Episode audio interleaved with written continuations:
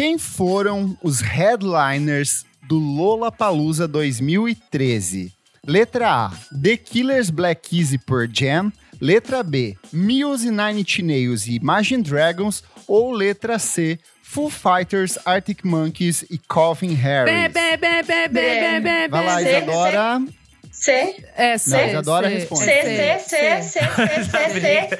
Resposta Briga, briga. errada, as duas erraram. A resposta correta é The Killers, Black Keys e Pearl Jam. O C Ai, é de também Ah, é pensei. 2012? 2012. Ai, verdade. Oi, pessoal, eu sou o. Kleber Fak.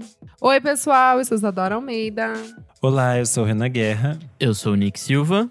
E no programa de hoje, os melhores discos de 2013. A gente vai voltar 10 anos no tempo para relembrar esse período gostoso musical.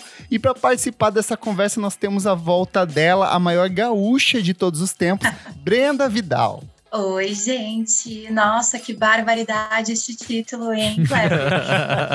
Colocando tendo rinha de gaúchos aqui. É, achei chato pra ti, Renan. Ó, Renan, sentiu, sentiu uma inveja. Eu, enquanto É, brigando. prendinha, senti. Brigando por esse título incrível, não é mesmo? Mas antes o que, meu amigo Renan Guerra, nossa prenda do CTG? Antes, você deve seguir a gente nas redes sociais, arroba podcast VFSM no Instagram e no Twitter. Além disso, você pode avaliar a gente nessa plataforma de streaming que você está ouvindo. Além disso, além de você avaliar, dar cinco estrelinhas, sabe o que mais você pode fazer? Compartilhar este episódio nas suas redes sociais também. Isso ajuda a gente a ganhar ali um selinho muito bonitinho Boa. de muito compartilhado. E além disso, se você quer mais e mais e mais, você pode nos Ai, apoiar que delícia. no padrim.com.br barra podcast VFSM. A partir de cinco reaisinhos você tem acesso a muitos conteúdos com antecedência. Você pode participar do nosso grupo fechado para apoiadores no Telegram. E você também pode assistir as nossas gravações ao vivo aqui e acompanhar as fofocas que a gente faz antes e depois das gravações. Não e é, olha meu amigo só, Kleber? hoje aqui, ó, cheio de gente. Temos a presença do Martim De Stefani, que pelo nome deve ser internacional. O Jefferson Kozenieski, que é polonês. O Fabrício Neri, que é Puta que brasileiro pariu. mesmo. O Pedro Coelho, que é um coelho. A Maria Lua, que é cósmica. O Valmor Viana, que também é brasileiro. O João R, que é um R. O Roberto de Souza e a Beatruzes, que eu não sei se é um ser humano ou um animal. Olha isso. Completamente doido. Doida. Enfim, acho que dei todos os recados. Boa. Vamos falar sobre música, gente? Bora. Perguntinha básica que a gente sempre faz nesses programas de décadas, de anos. Brenda Vidal, onde você estava e o que você estava fazendo em 2013? Que ano, quantos anos você tinha? Há 10 anos. Ai, há 10 anos eu tinha 16 para 17. Um baby. Ah. Criança. Aham, 16 para 17. E 2013, bom, estávamos no último ano do mandato da Dilma. Saudávamos a mandioca, estocávamos vento. Mudou. E Dobrava a meta. É isso. alcançava a meta para depois dobrá-la. Exato. E era isso, assim, tava numa fase bem especial, porque eu tava sentindo, assim, que eu tava aprofundando o- as minhas pesquisas, assim, no campo da música. Então, foi quando eu comecei a ler resenhas é, com mais assiduidade, ficar um pouco mais ligada nos lançamentos, recuperar a história de bandas que, por exemplo, lançavam alguma coisa ah, naquele ano e eu voltava na discografia para conhecer um pouco mais a história. Foi o ano também que eu estava naquela função de cursinho, terminei o ensino médio. Nossa, credo, que Ah, época dá um- horrível. uma angústia. Uma angústia, nossa, credo. É, bem pesada, bem pesada, mas ao mesmo tempo de umas descobertas, assim, importantes, mas um ano, sem dúvida, de muita ansiedade, muita pressão nesse sentido. Mas é isso, eu tinha largado meu estágio, tinha tido uma conversa com a minha mãe para ela pagar o meu cursinho, estava no cursinho focada em passar na federal, em jornalismo. Passou? E passei de Ah primeira. Chique. Aham. Exato. Então, no ano, no ano seguinte eu passei. Então tem esse lugar assim de muito retorno, assim, de uma certa, um certo amadurecimento. E é bonito Babado. pensar que essa coisa da música também veio. Inclusive, eu tenho uma memória de que foi em 2013 que eu fui no show do Devandra Banhart Ah, em Porto Alegre. Ah. E foi um lance só porque assim, tinha um cara que eu ficava de olho assim no Facebook. Hum. Ele já era, ele já era estudante de universidade, sabe? E eu era apenas uma camponesa periférica, assim, tem uma escola estadual. Tipo, então ele era assim, nossa, tipo, isso é ser cool, isso é ser Entendi, intelectual. entendi. Devendra E aí, ele, cur- ele curtiu, assim, marcou o Ai, interesse tempos no show mais de simples. Devandra, Aham, de Devandra Banhart. Nem sabia, Ai, que sabia pra tudo essa época! Fui que lá. tudo! catei, ouvi umas músicas, fiquei viciada em algumas e comprei ingresso na expectativa de, de repente, entrar esse cara e falar: Ei, Ei, eu também que- gosto, hein? Ei, eu também gosto. Hum. é, não aconteceu, mas eu fui no show e foi bem legal. O Amarante tava no show também, porque era Verdade. aquela época que eles eram Muitas muito coisas. próximos. Muitas co- 2013, Ai, ai, que né? delícia, arrepio, saudades. Boa. E você, Renan Guerra, já estava. Você não estava em São Paulo ainda nessa época, né? Não, eu tava no último ano de faculdade. É, a minha faculdade era pública, então teve uma greve em 2012. E a minha formatura atrasou, então eu só fui me formar em 2014, início Ai, de Jesus. 2014. que mentirosa, ele reprovou no ano Não, anterior e Eu teve que estava, fazer. eu Ah, estava fala assim do terminando meu meu anjo. trabalho de conclusão de curso nesse ano. E foi aí era tema? tipo assim, É, eu perguntei isso, qual que foi o tema? era filmes da Boca do Lixo de São Paulo, das Hum, cult, cinéfila. Linda! E Linda. e paulistana. E tipo, sei lá, eu tava 100% aquelas coisas que as pessoas dizem, ah, es- estudante de faculdade pública realmente não faz nada da vida. Porque eu passei esse ano inteiro, eu só assistia filme e lia livro em casa, eu não tinha que ir pra aula, porque não tinha mais aula, né? Eu já tinha meio que encerrado, só que tinha que cumprir o tempo certo das coisas, porque tinha atrasado. Então o processo de conclusão era. E ainda ia demorar um pouco, mas aí eu tive mais tempo pra fazer o meu, o meu trabalho e, e era isso, eu tava em casa. Arrasou. Hum. Nick Silva, você que já tinha 43 anos nessa época, onde você estava? O que, que você estava fazendo? Você estava em São Paulo já, né? Eu já estava em São Paulo.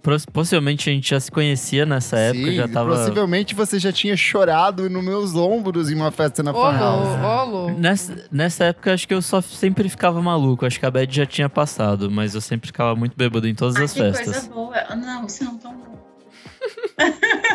Não sei se foi nesse ano ou em 2014 que eu larguei a faculdade.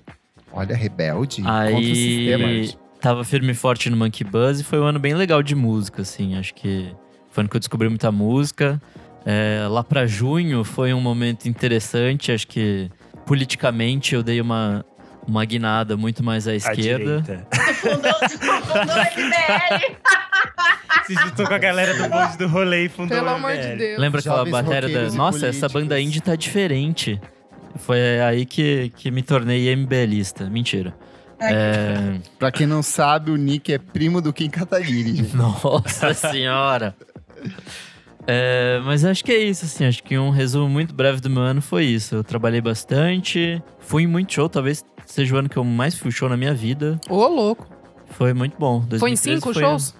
Não, naquela época eu era jovem, amiga. Naquela Eu não ia. aguento que vocês não vão mais, tem que ir mais. Eu, eu, na cidade que eu moro, nem show tem, né? Não, amigo, ele mas daí você um vem, você drama não faz drama. Desde que ele mudou pra é, exa- é, cara. você não faça drama que você dorme aqui em casa, hein? Para com isso. A gente vai marcar os negócios. Olha que eu vou, eu vou emendar na do Nick Silva, porque foi uma época que eu fui a muitos shows também. Eu acho que nesse ano foi o ano que teve Grizzly Bear, teve Beach House. Teve eu o primeiro muito. Impala. É, eu fui num A monte de inflação show tava mais baixa. baixa, dólar baixo. Fui num monte de Não, show amigo, o primeiro Sesc. Impala foi 2012. Ah, Então mas foi o segundo Tame Acho que foi o segundo, então, que seja. Eu lembro que eu vi muita coisa no Cinejoia. Eu, eu saía bastante de casa nessa. Eu tinha duas festas nessa Hum. época. Eu tinha uma festa na Fan House e eu tinha uma festa num bar que já não existe mais, que é o Naive Bar. Nossa, era eu adorava. maravilhoso. Nossa, o Naive! Meu E aí, Deus. às vezes, eu saía do Naive e ia pra Fan House, então era uma época de muitas loucuras. Muita droguinha na cabeça. Ah, eu acho que ali. Ali eu, eu liquefiz meu cérebro algumas noites com umas coisas bem duvidosas, mas foi uma época Foi uma boa época. Eu lembro que eu aproveitei bastante o ano de 2013 ali. Eu tava solteiro nesse ano? Estava, tava solteiro nesse ano, verdade. Foi uma, uma época boa.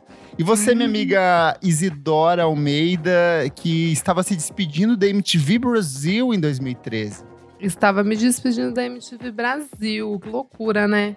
Mas até o meio do ano eu tava programando muito clipe, tava conhecendo muita banda, tava indo também nos showzinho tudo, mas não conhecia ainda vocês. É, que mais? Ah, me formei, né? Que nem o Renan falou. É, Rádio e TV? Rádio e TV. Rádio e TV. 2013. Ah, era, meu- já foi um projeto na minha vida, hein? Rádio e TV, que só tinha em São Paulo também. Nossa, Aprendeu então. a consertar É, é, e a- isso que eu ia falar. Eu, eu A aprendi. pior que ela é muito inteligente, ela abriu uma TV. Ai, meu Deus, que mais? Ai, primeira vez que eu vi o Caetano, show do Ah, Caetano com a banda C, Verdade. né? Que é o Abraçaço. Ah, não, eu já Ai, tinha que visto na época do. Não, eu vi, na, eu vi na época do C, eu vi em Curitiba, é verdade.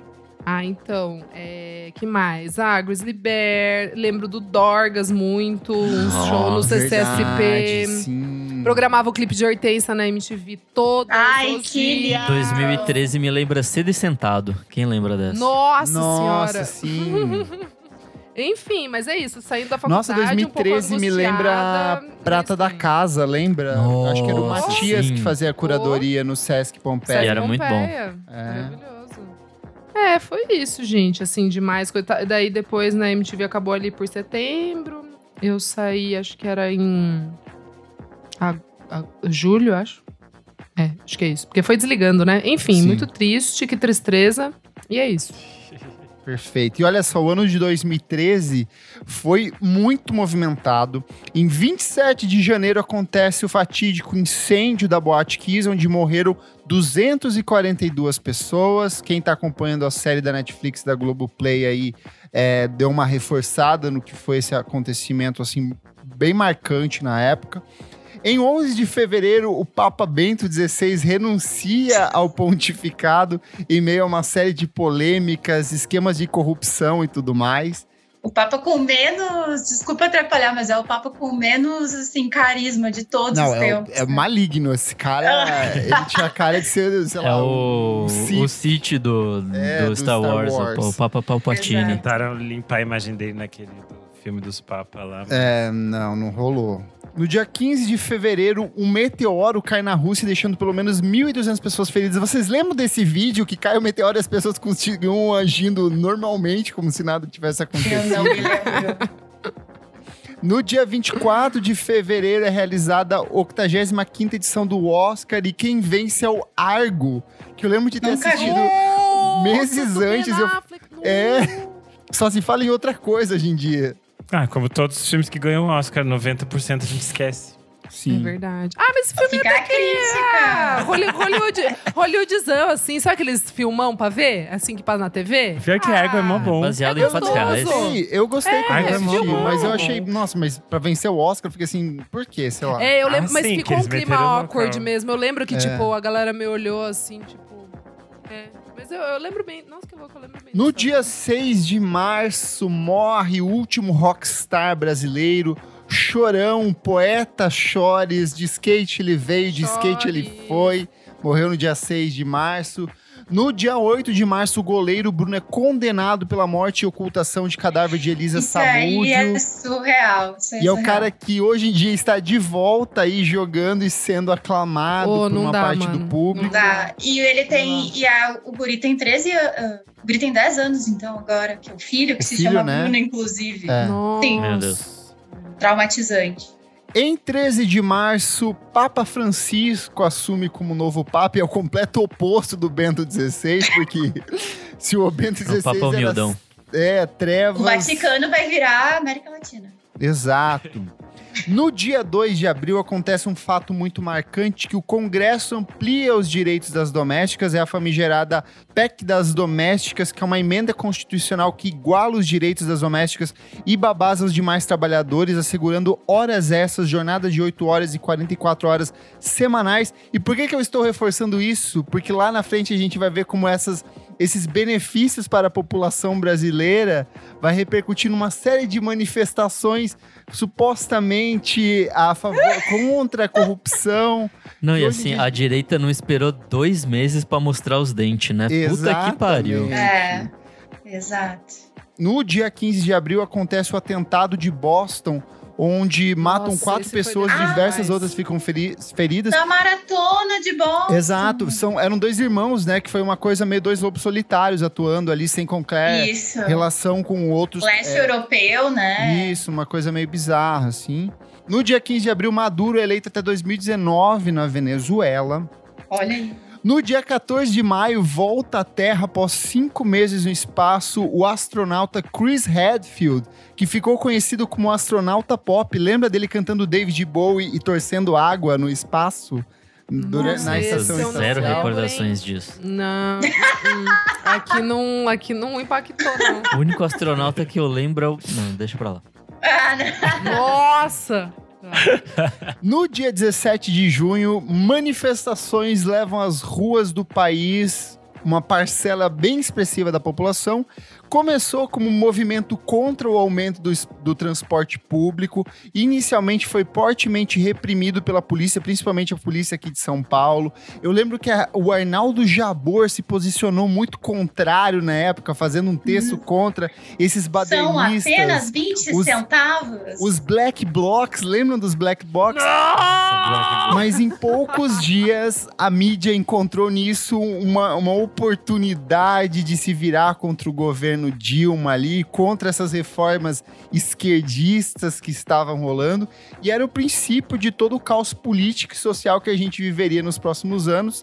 Tanto que no dia 17 de junho, manifestantes sobem no teto do Congresso. Lembra aquela imagem Iconic. das sombras, assim, da- das pessoas lá em cima? Eu, eu assim? sempre falo, em 2013 foi quando com- tudo começou a dar errado. Tudo começou. Apesar de ter sido um ótimo ano, depois daí foi só ladeira abaixo. Assim. Olha, o custo eu, foi alto. eu não quero falar, porque essa pessoa é amiga de algumas pessoas aqui, já participou do Ih. programa, mas eu lembro que na época foi uma das pessoas que puxou do coro falando assim: muito bonita essa manifestação, pena que tem gente do PSOL levantando bandeira. Que as pessoas começaram a reclamar que, tipo, era muito desconfortável ver partidos políticos nessa movimentação. Ah, Que era é. totalmente popular e a gente acabou vendo no que aconteceu depois, né? Quem era essa pessoa? Eu tô curiosa. Nossa. Fala aí, que eu, fala aí que eu corto. Não sei quem Mas é. não, eu não vou falar. é Porque tem várias pessoas. Teve uma outra pessoa de um site de música aí que também foi. Lembro de fazer altos comentários contra a Dilma na mesma época. E agora se faz de Ele conta tá desentendido. soltando aqui, Eu gente. guardei, eu guardei a memória fortíssimo de algumas pessoas dessa Gente, época. que se jura? Aham. Lança o print, lança o print. Tudo bem que a gente não sabia o que, que viraria daqui É, pra frente, né? mas já era Mas- muito estranho esse Mas aquela movimento. época foi bem esquisita. Mas Foi bom, bem bom esquisito. não era. é, Bom não era. é, Bom não era. bom não era. É que quando começou a entrar nesse papo de antipartidarismo, pra mim levantou uma red flag muito Ah, isso grande. foi total. Ah, Não, assim, quando a polícia parou de reprimir, eu falei: É, Isso aqui Ih. tá esquisito. isso Ainda mais a polícia do. PSDB, Foi- né? foi então, assim. E olha só, em julho, no dia 8, o governo da Dilma lança o programa Mais Médicos, que foi outro ponto de Nossa. bastante A conflito. Dilma tava barbarizando Tava. também. Ela tava não Tá. só saudando a mandioca. E o que que foi? É, historicamente, historicamente, a gente tem um problema de, de cobertura médica no país. O Brasil é um país muito grande, as pessoas se formam e não querem atuar nos municípios pequenos do país. Piraporinha da Serra não tem ninguém, não tem um Exato, médico. Então começaram, a, entre muitas aspas, importar médicos cubanos para atender nessas regiões. Exato. E por incrível que pareça, é o número altíssimo de mortes de bebês em certos lugares onde esses médicos conseguiram estabelecer a situação, conseguiram oferecer tratamento é, gratuito para essas pessoas. E a classe médica, obviamente, se manifestou contrário. Então foi mais um desses movimentos bastante curiosos aí dessa época. Ah, destaca- destacando também que veio, né? Cuba tem uma forte população preta, né? Então se aliava também isso, né? Muitos e muitos médicos e médicas é, negros indo atuar em regiões mostrando um profissionalismo incrível, Sim. né? E aí uma classe médica é, Branca. branca, Inclusive, A burguesa. fatídica cena dos médicos negros entrando no aeroporto, saindo do avião, indo pro aeroporto Ah, e os brancos ali corta meu coração. reclamando. Não, e só um parênteses coração. também que, assim, a parcela de médicos estrangeiros era muito pequena. Aí beleza, sei lá, Aham. 90% desses estrangeiros eram de fato haitianos, mas a parcela gringa desse programa não era gigante. A galera, tipo, estigmatizou muito esse rolê. Então, assim, Sim. Em 19 de julho acontece o caso Amarildo, que após protestos de familiares e moradores, uma investigação responsabilizou 10 policiais pela tortura seguida de morte e ocultação de cadáver do morador. No dia 22 de julho, nasce o George, filho do príncipe William e da Kate Middleton. ninguém liga. Ninguém Ai, gente. dia... Ele é Ai, criancinha. A criança que ameaçou o coleguinha. falando É, que meu pai é rei. É, meu hoje em pai dia. é rei. Não, ainda assim, ó, vai ser. No dia 9 de setembro, morre o Champignon, baixista do Charlie Brown Jr. poucos Nossa, cara, Foi foi pesado. pesado. Foi Nossa, foi perto, hein? Bem pesado. É, foi pesado, assim. Foi Ele mesmo ficou Ai. bastante abalado após a Gente, morte do Chorão. Ch- o do Chorão eu tava na MTV, a gente derrubou a programação pra fazer o especial. Eu lembro que eu liguei pro Rick Bonadio. É. Ai, meu Deus. Eu liguei pro Rick Bonadio pra ele entrar ao vivo pra falar. Enfim, gente, não, é que agora abriu um vortex aqui, porque foi muito horrível. O Rick dia. trouxe lembranças pra ela. Trouxe lembranças. Oh, meu Deus. E, e aí o Champignon também foi muito deprê, gente. Muito deprê. Foi horrível. Eu lembro. Se eu... Ai, desculpa, mas é que eu lembro muito também que teve uma altas horas pós-morte do Chorão que o Champignon foi. Foi, E ele sim. tava, ele tava muito bad, mas ao mesmo tempo ele tava assim tentando ser resiliente. Ele falava: "Não, a gente tem planos pro futuro, a gente vai continuar por Foi, ele, foi sem ele". Aí corta uns meses o cara também se suicidou. Chocante. No dia 30 de setembro, a rede de televisão MTV Brasil encerra suas operações, Hum. devolvendo então para Viacom. No dia 15 de novembro, condenados ao mensalão se entregam à Polícia Federal. Tem aquela Nossa. foto clássica do José Dirceu levantando o braço, assim. Nossa, é verdade. É Caos, No cara. dia 15 de novembro, a Sony lança seu novo console, o PlayStation 4, então só para você se localizar no tempo. No Louco. dia 29 de novembro, um incêndio destrói o auditório do Memorial da Para. América Latina. Auditório Simão Bolívar maravilhoso. Exato. Um dos incêndios que rolou lá, né? Que viriam a assim, acontecer pela próxima década. No dia 30 de novembro, Paul Walker, ator de Velozes e. Furiosos, morre em um acidente de carro nos Estados Unidos. No dia 5 de novembro, Nelson Mandela, o político e líder contra o apartheid, morre aos 95 anos. E aí entra de novo a discussão lá do efeito Mandela, se as Aí pessoas. surge o efeito Mandela. Porque todo mundo pensa, né? ué, ele não tinha morrido já? Exato. No dia 10 de dezembro, o Uruguai aprova a lei para a venda de maconha. E no dia 20 de dezembro, morre Reginaldo Rossi, cantor e compositor brasileiro conhecido como o Rei do Brega. Muitos acontecimentos marcantes em 2013. Mas vamos falar de música, porque 2013 foi um ano repleto de grandes lançamentos musicais. E eu quero começar puxando os discos brasileiros, porque eu quero saber, Brenda Vidal, qual foi o seu disco brasileiro favorito de 2013? Ah, vários, né? Ah, mas eu vou destacar um muito especial que é Batuque Freak da Carol Conká. tudo. Que descasso. Boa, é bom mesmo. Ela nunca conseguiu atingir Não. tal, tal identidade é, sonora num sentido de, não sei, acho que era muito genuíno o negócio, Sim. sabe? Eu lembro muito de um episódio do Experimente, da Multishow, Sim. é, com o Beto Lee, que era ela, e eu lembro que, enfim, né, tinha aquela idade, e ela foi uma puta referência ah, de mulher negra, de mulher negra com autoestima, de uma mulher negra, uma mulher negra do sul. Então ela vinha daquele jeito, assim, e aquela apresentação me foi muito cativante, porque ela tinha uma presença de palco muito boa, é, as rimas é, e o gingado de cada música me transmitiam uma coisa tipo, uau, tá, tá acontecendo uma coisa importante aqui. Sim. Isso é diferente. A produção E do essa Beat é nesse foda. disco é excepcional, assim. Eu acho que mesmo ele é difícil ter algum. Eu acho que as coisas que ele faz com a Emicida são interessantes, mas eu acho que essa cumplicidade dela na rima e dele da produção dentro desse disco é uma coisa assim perfeita. eles estão muito soltos, eu acho, e é incrível todo o panorama de sons que eles convocam para além dos sons tradicionais do rap brasileiro, né? Tem muita coisa do samba, tem influências também de ah, de música de matriz africana, o tambor está muito presente. Então tem uma influência de reggae também, em algumas muito marcada. É uma delícia, assim, acho que dá muita cadência para um ritmo que às vezes é pá, pá, pá, pá, né? Ela tinha aqui a, a rima, o dedo apontado, mas era sempre como um rebolado, assim. E eu lembro que Gandaia era, tipo, muito o hit, assim, de festa, sim, sabe? Da faculdade. Muito. Tipo, meu Deus, sim, Gandaia. Do Gueto ao Luxo, do Gueto ao Luxo tocava bastante também. Exato. É lindo, é lindo, é lindo. Cara, eu acho que esse ano é um ano maravilhoso pro rap. O meu disco favorito é a estreia definitiva do Emicida com o glorioso retorno de quem nunca Muito esteve bom. aqui. É eu fui na estreia desse disco no Sesc Pinheiros e foi uma das apresentações mais impressionantes que eu já vi na minha vida, assim, eu fiquei arrepiado, assim. Eu acho que o Wilson das Neves participou, foi uma das últimas vezes que ele tocou ao vivo, assim, então foi foi, foi bem marcante. Ele era importante para Emicida de maneira uhum. geral. Mas eu acho que para além do Emicida e da Carol Conká, tem vários outros lançamentos do rap nacional nesse ano.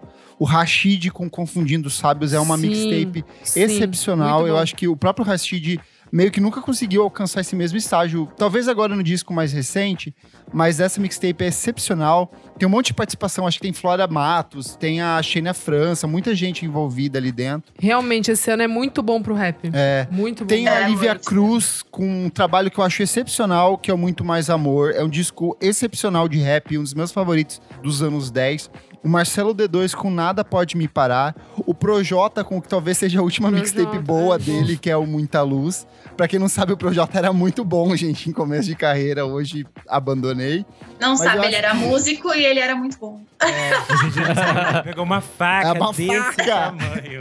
Mas eu acho que eu queria destacar o nascimento do Dom L em carreira solo aqui Nossa, com perfeito. Caro Vapor, Vida e Veneno Cara. de Dom L. É uma puta mixtape. Eu acho que ele antecipa uma série de elementos que vão ser muito característicos dentro do hip hop, assim, ao longo dos próximos anos. Dessa coisa de trazer a psicodelia para o processo de composição, de ser mais existencial, de ser menos óbvio na, na, construção das batidas. É uma mixtape, assim, deliciosa. Lá atrás eu gostei, mas, assim, ao longo dos últimos anos é um trabalho que cresceu muito para mim. E ele já falou que esse ano vai ter a continuação, então eu estou bastante ah, Caralho. Que demais.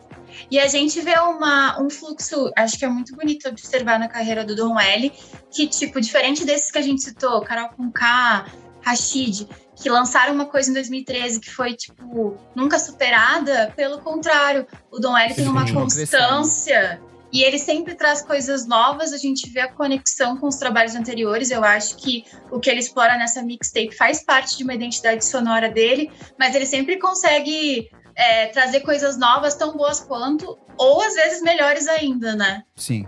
E aí eu quero perguntar para você, minha amiga Isadora, que viu a MTV ser fechada nesse ano Ai, de 2013.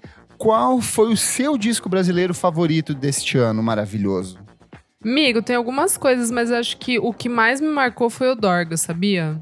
Eu, eu tipo, cara, Vice Homem, Fazão Dourado, pô, bom demais, cara. Hortência, pô, era uma Nossa, loucura Hortência louca. era hit, caralho. Era, era hit, bom. eu programava essa caceta desse clipe todo dia, então é, é, realmente, tipo assim, marcou muito. Eu gosto bastante. Esse disco é excelente. Outros, eu excelente. já tinha eu gostava dos singles, mas quando eles lançaram esse disco, era muito bom, ao vivo era muito bom. A Sim. capa desse disco é maravilhosa muito também. Bom. É tudo muito bom nesse trabalho. E eu acho muito o que viria a ser de muita coisa, sabe? Assim, ele é um meio seminal de, de, de, muitas coisas, assim, sabe? Essa tendência de revisitar o bug brasileiro, Marcos Vale, Azimuth, essas coisas todas eles já Sim. vinham fazendo nesse disco de um jeito totalmente torto, né? Super, super. Bom, eu quero trazer algumas coisas que foram marcantes para mim naquele ano.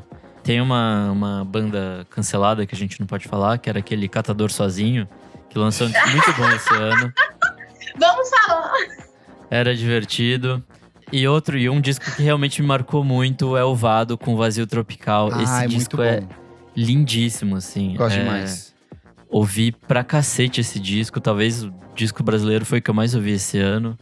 E é muito bom, né? Tipo, a poesia do Vado, as, as, coisa, as coisas que ele traz, os, as pessoas que ele traz pra esse disco. Tem Marcelo Camelo, Cícero, tem um monte É, de ele Momo, tava um muito envolvido envolvida. com toda essa patota e trouxe todo mundo pra esse disco, assim. Sim. É, e acho que outro que me marcou bastante, que também faz parte dessa cena, apesar de serem cariocas, é o Baleia com Quebra Azul. Ah, é tua cara esse esse. disco. Nossa, e é um disco muito inventivo, assim. Acho que Sim. A gente não tinha nada muito parecido na época, meio que até hoje, assim. Acho que instrumentalmente é um do dos discos mais diversos que a gente tem. Enfim, o rolê das vozes e tudo mais, tipo, é era uma banda muito boa, assim, tipo. Uma pena que tenha acabado e, puta, essa banda eu ouvi pra um caralho né, nesse ano. Eu acho que 2013 marca esse meu confronto com as coisas que eu tinha me apaixonado antes e que começaram a me decepcionar. Olha, É, que é o caso, por exemplo, de toda essa coisa que quando eu comecei muito a ouvir música, então eu acompanhei, tipo, Tulipa, Marcelo Genesi, é, Cícero, essas coisas todas ali de 2010. Uhum. Tipo, a Tulipa tinha voltado em 2012 com Tudo Tanto. É um disco que eu demorei a gostar, mas eu eu gostei amo. muito.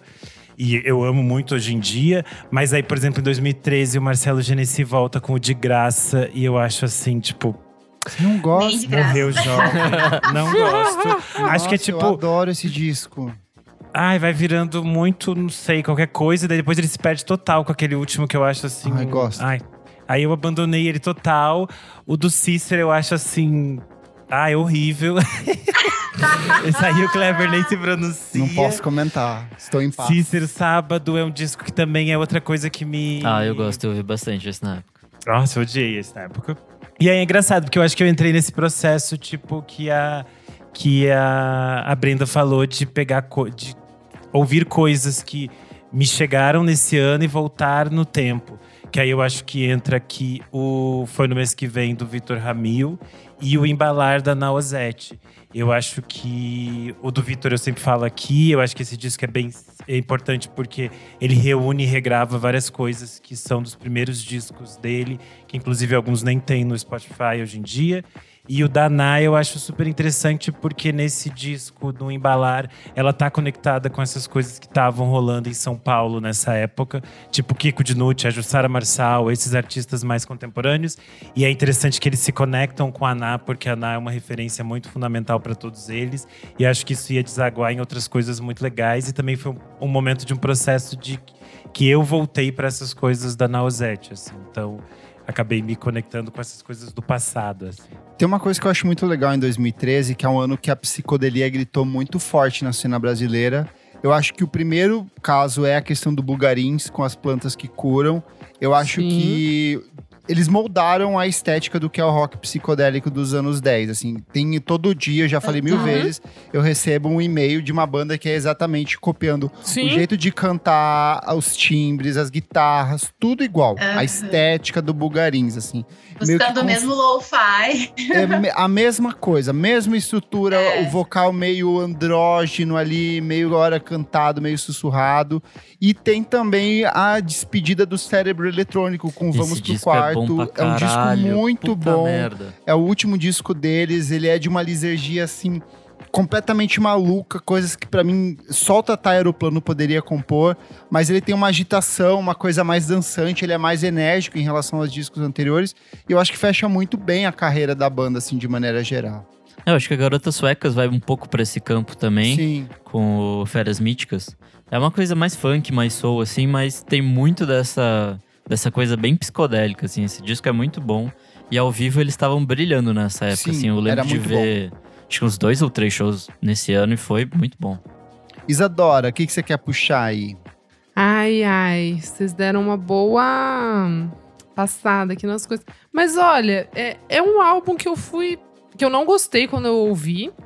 É, e daí gostei um, po- um pouco mais depois, que é o Rodrigo Amarante com o Cavalo. Ah, é mesmo processo. Odiei na época e hoje eu Odiei acho maravilhoso. muito e é, eu ainda não cheguei no maravilhoso, mas assim, eu consigo entender um pouco, assim. eu mais. até hoje repito, é, a única coisa que eu gosto desse disco é a capa falsa que o Kleber fez. Nossa, é, é muito boa essa, essa piada é que boa. foi Morrerei. parar na, na FENAC de Portugal, Não, inclusive. foi parar num monte de site. Até hoje tem essa capa circulando. no Eu baixei esse disco no Soul Sick e estava com a capa fake que eu fiz. Caralho. Muito bom. Mas de verdade, é bizarro, mas eu vou falar aqui. Eu gosto muito do álbum da Anitta. Eu, Miga, eu também. eu gosto maravilhoso. muito Eu gosto. desse álbum, cara. Menina Má, eu acho. Meiga e Abusada é deliciosa Ah, te deixo quente. Todas, cara. Juro por Deus, eu acho esse álbum muito bom. Eu lembro a primeira vez que eu vi. Tá na mira. Pre- Sim. prepara, né, o clipe, tipo, lá no, no TVZ, e eu fiquei meio, hum, quem será que essa menina aqui, gravadoras, estão querendo enfiar na gente? Mas daí eu achei meio interessante ali, aquele clipe cafona em Las Vegas, e daí eu fui ouvir o álbum, eu gostei muito. Eu amo Menina Má até hoje muito. É assim, acho, perfeito. tipo, big hit, assim. Eu tava ouvindo, é, reouvindo hoje, porque eu acho que ela também mete uma sequência muito boa, porque depois vai ter, acho que é Ritmo Perfeito, que consagra ela, e depois tem Bang, que acho que é o disco que coloca ela nesse lugar de tipo assim, Sim. eu sou a ditadora das tendências da música pop brasileira, assim. Popstar. E aí depois também ela nunca fez nada tão bom quanto. Eu Mas acho, assim. esses três, assim, essa é muito boa também, do cachorro eu tenho em casa. É, o Martim tá comentando Ela aqui, ó. Cachorro eu tenho em casa. Injustiçada. Injustiçada. É, é boa perfeita. mesmo, é boa mesmo. É, boa. Eu E gosto, é- é isso, eu gosto desse álbum, cara. É muito, é, é muito bom. Eu lembro que a primeira vez que eu vi a Anitta foi no Esquenta, da Regina Casé. Ah Isso era muito 2013 Nossa, também. Muito! Eu assisti a Ela foi. então, eu tipo, ela- assim, Esquenta. eu Ela foi apresentada no Esquenta, tipo, como ela, MC Anitta, É tocou, isso. tocou Show das Poderosas. E se você vai ouvir o disco, é muito bom porque ela faz um balanço de honrar as raízes do funk melody, que é a vibe dela. Mas ela apresenta muita coisa nova, não parece que você tá ouvindo uma coisa que não é de 2013. E uma coisa que colou, né? Foi um sucesso absurdo. E aí a gente agora convive com a Anitta nesse lugar que ela tá, muito por Sim. conta desse disco também. Perfeito. Quero falar de um fenômeno também do pop brasileiro, do indie pop, do fofolk, que é a Clarice Falcão com Monomania. Ah, Só se falou nela nessa época. Ela virou Caraca. meio que presença garantida num monte de festivais brasileiros. O disco circulou demais, o público abraçou. Ela tem um público muito cativo até hoje. E ela conquistou todo mundo nesse disco aí, né? aquelas letras que pareciam posts do Facebook. Nossa, tipo, de todos os, os loucos do mundo, eu quis você. É, aquela que o cara erra, como é que foi o primeiro date. Era amanhã, três da tarde. Aí a fã. É. Então, é Eu não vi a ela fica, ela fica conectada a esse negócio do fofolk, que tinham outras coisas nessa época que estavam nessa relação, que eles criaram uma, essa, esse guarda-chuva. Tinha Malu Magalhães, tinha a banda mais bonita da cidade, Tinha um monte de coisa. Nana. E, e é curioso porque as outras pessoas estavam realmente falando umas coisas, tipo, cafonas, tipo a banda mais bonita da cidade, que era tipo, ai, tudo cabe na dispensa, cabe no meu coração. E a Clarice estava fal- falando coisas absurdas, tipo, ai, eu quero matar você, fulano se jogou do oitavo andar, eu vou jogar você numa banheira de óleo quente, até ver você arder e sofrer e morrer. E é muito engraçado que as pessoas colocaram essa- ela nesse espaço de fofo. E ela tava no espaço de psicótica. E aí, quando ela se mostrou cada dia mais psicótica, as pessoas ficaram assim, ué, você é psicótica? Ela falou assim, gente, eu sempre deixei isso claro. Eu não sei o que vocês estavam esperando de Passiva-agressiva! Outro que curioso. foi bastante comentado nessa época é a estreia do Castelo Branco, com serviço. Esse é, Eu lembro que criou-se um culto em cima dele. Tanto que a É. primeira vez que ele foi se apresentar em São Paulo era um lugar meio assim obscuro e a galera foi em peso pra tentar assistir, assim. E meio que, sei lá, ficou por esse disco, né? Eu não sei se os outros tiveram o mesmo. Tu impacto. acha? Não, Eu só mais é coisas boas. Segundo, Eu gosto do segundo, mas eu até acho que mais não teve o mesmo impacto. sintoma. Ah, não, isso não. Ah, é? Ah, mas eu, eu acho que de repente não em São Paulo. De repente, eu acho que, por exemplo, no Sul, ele foi chegar com sintoma. Entendi. Tem algumas Demorou. músicas que, que foram, né? Tinha uma música também que eu acho que era. Ah, não sei, tinha alguma música do Sintoma que tinha uma tour assim, no Instagram de mães gravando bebês com aquela música. Gente. Então, isso deu uma irritada também. É, e o serviço não chegou tanto lá, mas eu, eu inclusive, fui ouvir o serviço depois do sintoma. Mas é bem interessante, assim, porque ele tem todo esse lance de que ele saiu do monastério, então ele pega uns elementos, assim, tipo os hats espiritualizados, mistura com umas frases de devir, né, e de propósito de vida, só que de um jeito que dá certo, assim, no, no nicho que a gente tá comentando, né? E é o disco que tem a primeira vez a participação da Duda Beat. Ela aparece Sim. pela primeira Uhum. vez dentro desse disco.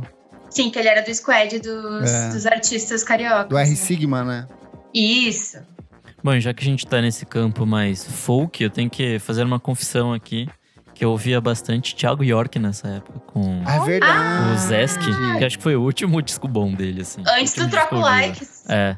Esse eu ainda gostava bastante, assim. Eu, eu lembro que eu fui em um show dele no Virada Cultural, alguma É a porra tua assim. cara, Nick Silva. Ah, Esses 2000 artistas de 2013 foi 2011. realmente um ano muito louco. Não, caralho. e incrível que Troco Likes envelheceu tão mal esse título. Tipo, títulos que envelheceram mal. É, Troco Likes, porque tá super datado, assim.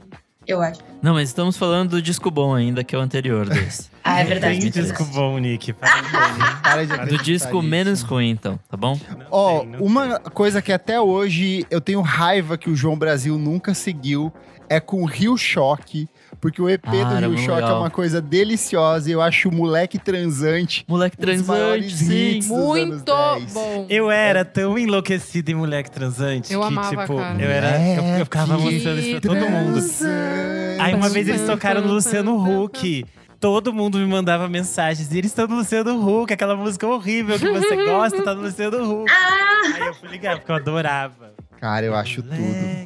Era muito bom, cara. Outra coisa que saiu em 2013, cansei de ser sexy com planta. e aí? A planta estava Eu fui reouvir pra fazer essa pauta. Ah, E é bem ruim. É o primeiro Sim. disco oficialmente sem o Adriano Sintra ali. Tem exato. produção do Dave Citek, mas não rola. Não deu certo. Ficou com Deus. Nossa, esse aí rolou uma resenha polêmica no, Vamos passar. no vamos- ex-miojo, não? Vamos passar. Hoje.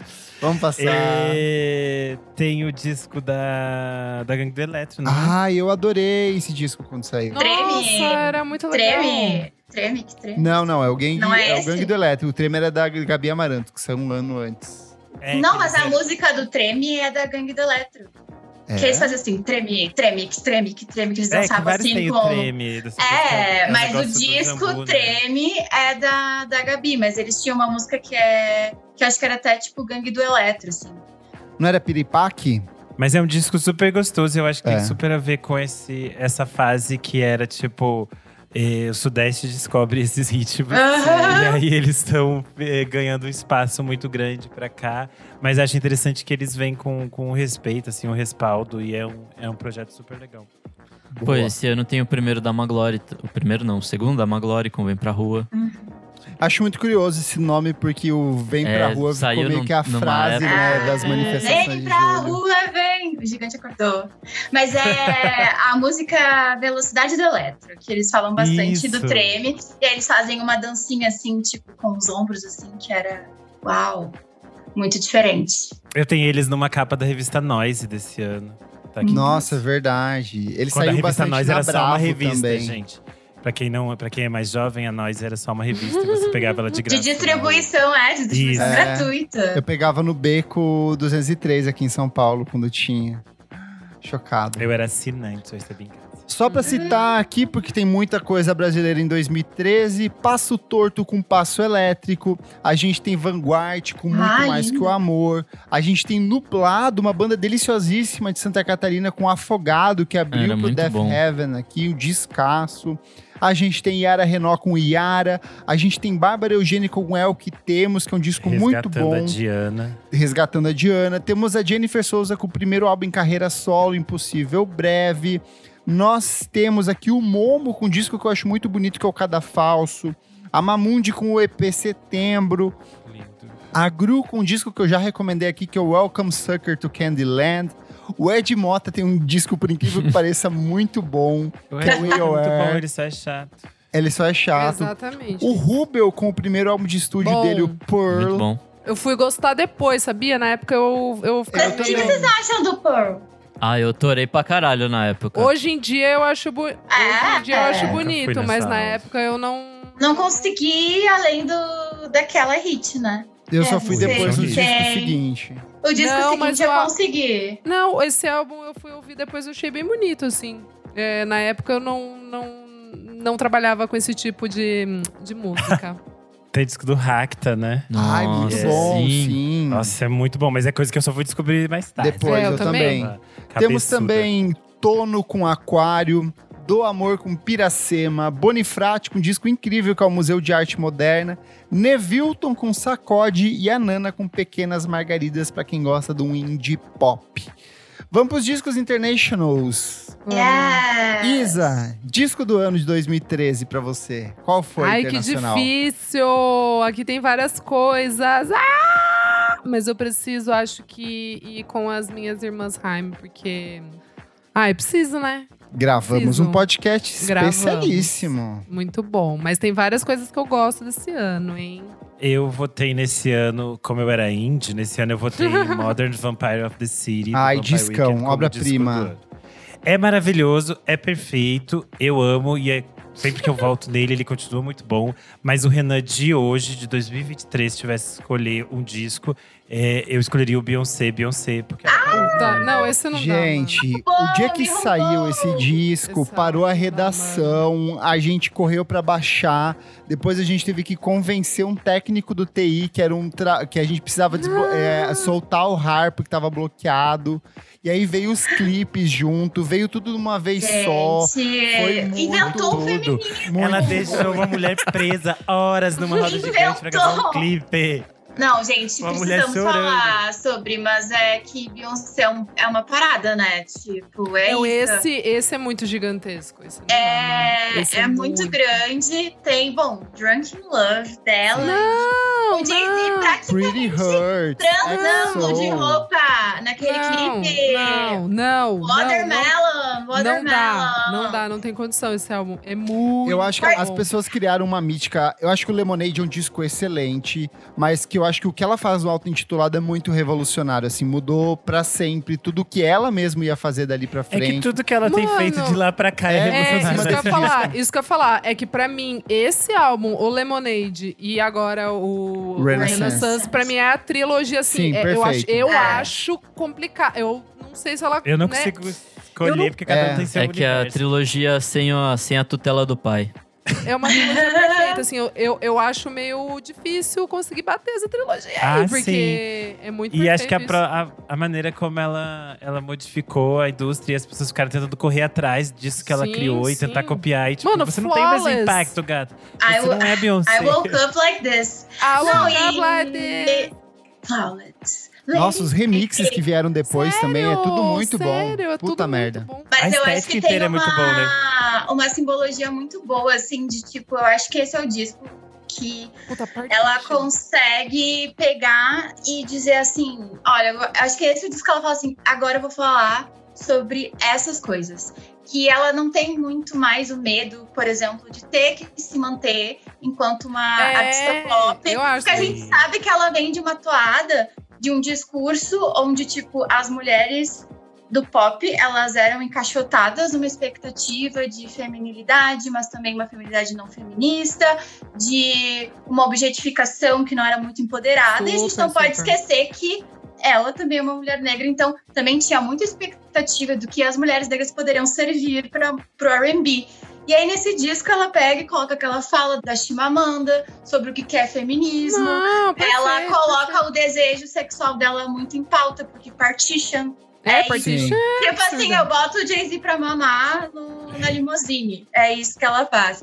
E então. Eu acho que a é imagem, Brenda, que a gente tem da Beyoncé como Beyoncé, essa figura mitológica, endeusada, vem desse disco. Antes disso, ela não, Ah, não tinha esse É uma- status uma de mulher É mesmo. intocável. E daí ela perfeita. começa a É mesmo. receber rezas, que nem naquele seriado. Que é. Isso Sim. que ela reza. Ela não gosta disso, gente. Ah, mas aí, né? Mas aí é culpa dela, gente. Exato.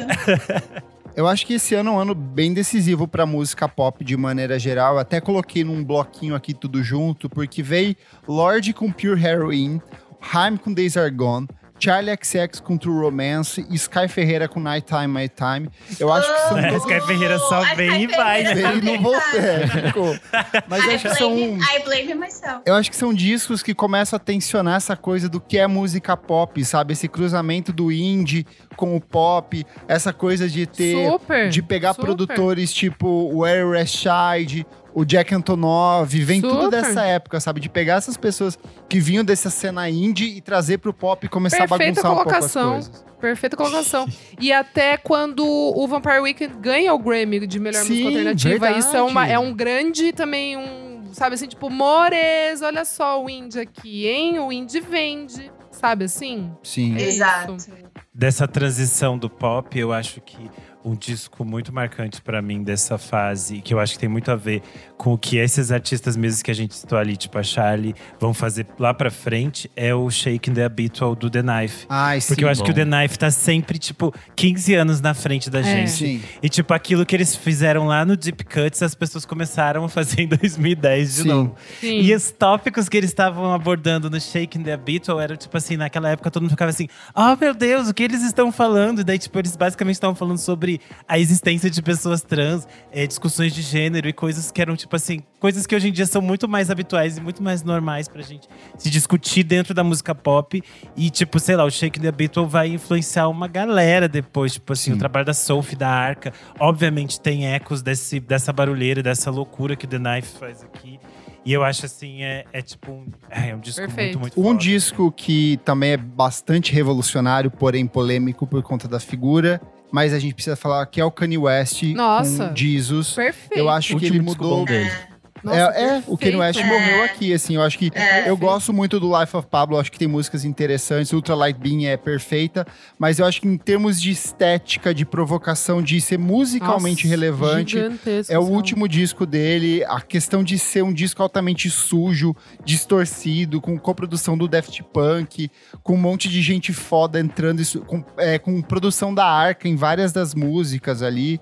Ah, Sim. Ele é eu acho que ele não faz nada de, de- Ele não é inovador e pioneiro, porque o Death Grips tinha vindo um ano antes Super, ali. super. Mas ele pega isso e apresenta pro mundo de um jeito pop, como ele sempre fez. Exatamente. E eu acho que Exato. a questão dele pautar o que seria o trap dali pra frente é, é muito significativo. Não, esse álbum é muito bom. aqui. Esse Ah. álbum é muito bom, continua muito bom, envelheceu bom, tirando A capa, ele, pro- né, a caso. estética dele é da- isso.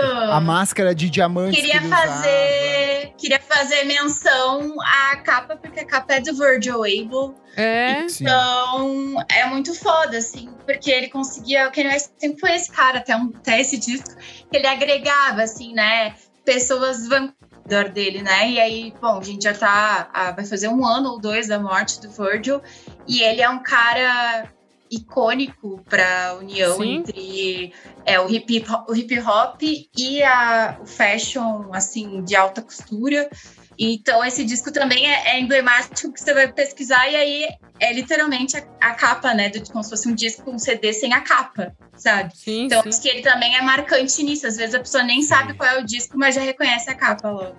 Caras, eu posso puxar aqui alguns? Vai lá. É o Foxygen com We Are the Maravilhoso. 21st Century Ambassadors of Peace and Magic. Puta que pariu também. Eu quase tatuei esse olho uma época. Quase. Cara, Hum. eu acho esse álbum. Que bom que não tatuou, porque a banda ficou com Deus, né? é. Mas.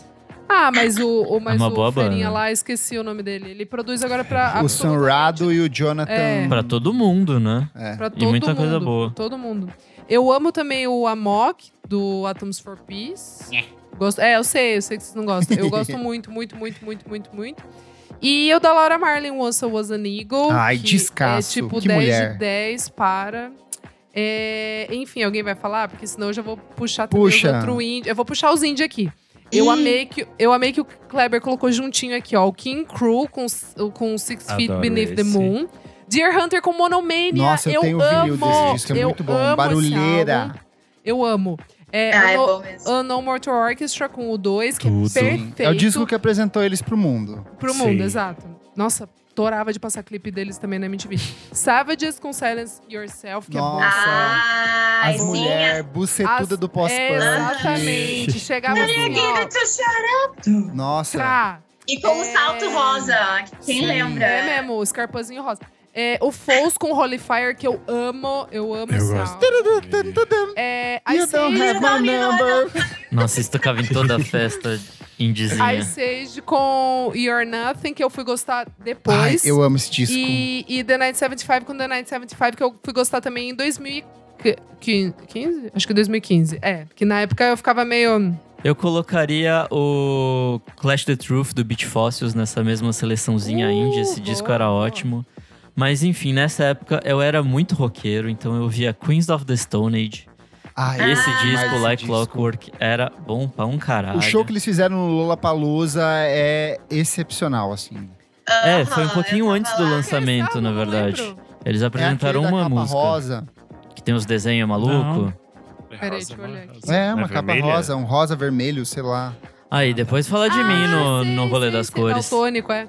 Cara, esse é bom, esse é bom. Esse é bem bom. Eu gostava de roqueiragem nesse daí, nessa fase do, do Kurt Vile com Walking on the Ai, Ai, Kurt. Weill, maravilhoso. É o melhor Esse- dele pra mim até hoje. Sim. É muito bom. Nossa, É muito músicas bom. de sete minutos dele solando a Sim, guitarra ali com aquele sim. cabelão. Nossa.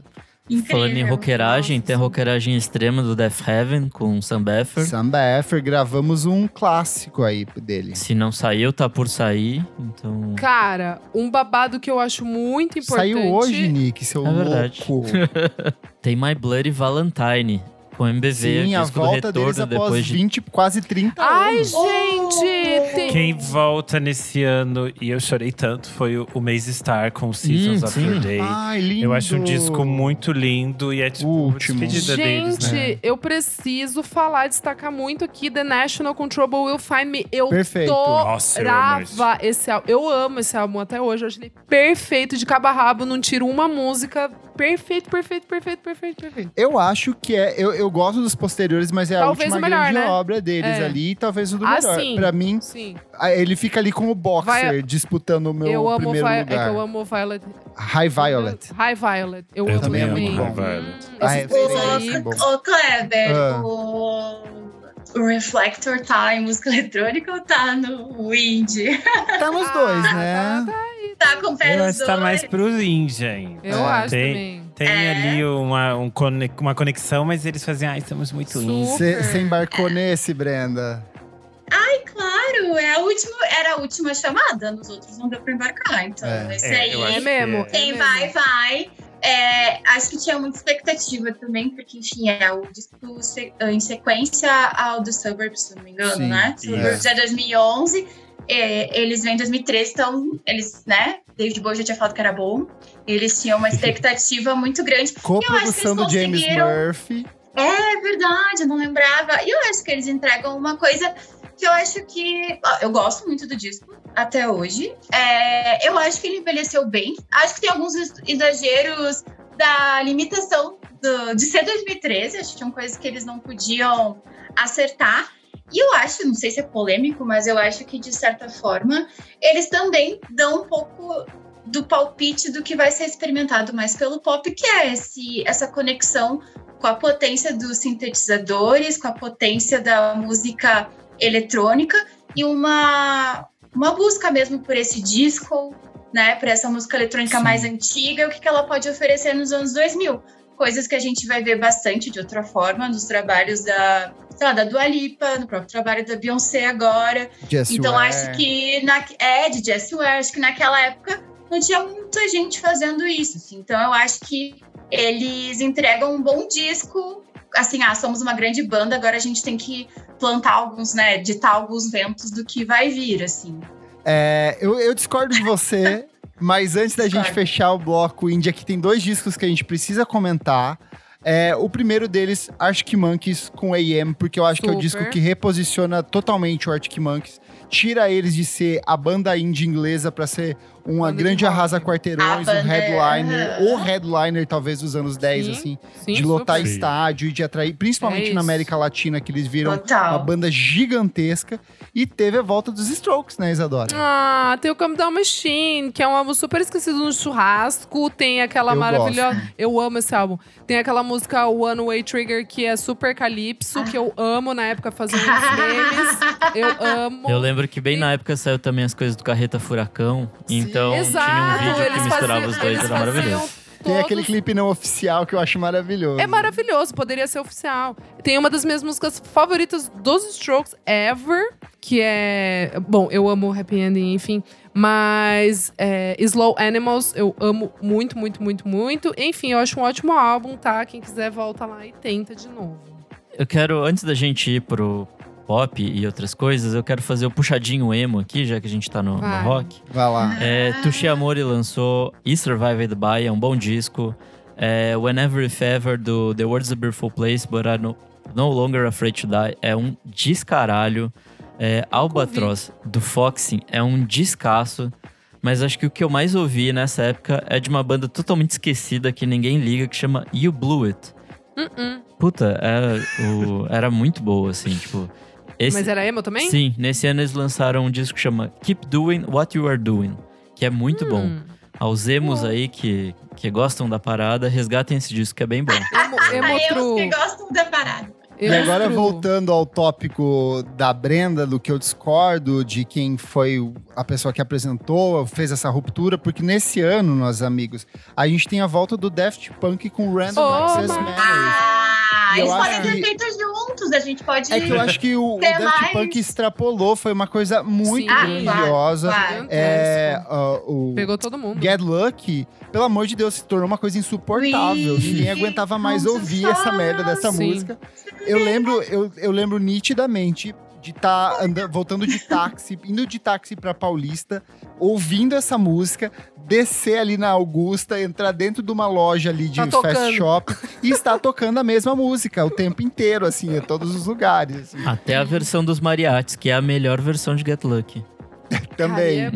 Cara, é bom, cara. É bom, cara. Esse É álbum é bom. bom. Ele é Não, Porque eles ganham o Grammy no ano triste seguinte, né? Quando começa a tocar Get Não, Lucky. não, Não. mas tô falando, o álbum inteiro é bom. Até as que É são bom. tristes são boas. bom. tipo, Tem aquela com o Julian. Com Casablancas, aquelas que são é... excelentes. são maravilhosas. É. E também tem Lose Yourself to Dance, que tem aquele clipe delicioso. minha favorita. Minha favorita. Que é uma torre também. de gente naquela energia daqueles programas estadunidenses Sim, de sim. soul e Sim. disco. E todo mundo Essa é dançando. Come E eles lá no on, topo, come on, assim. come on, come on, come on. Ai, Silk tudo. Sonic sonha.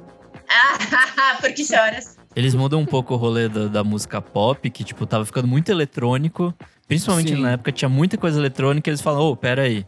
Produzir com instrumento também é legal. E acho que pra Aquela É que era 2014 uns pra frente. eletrônico meio...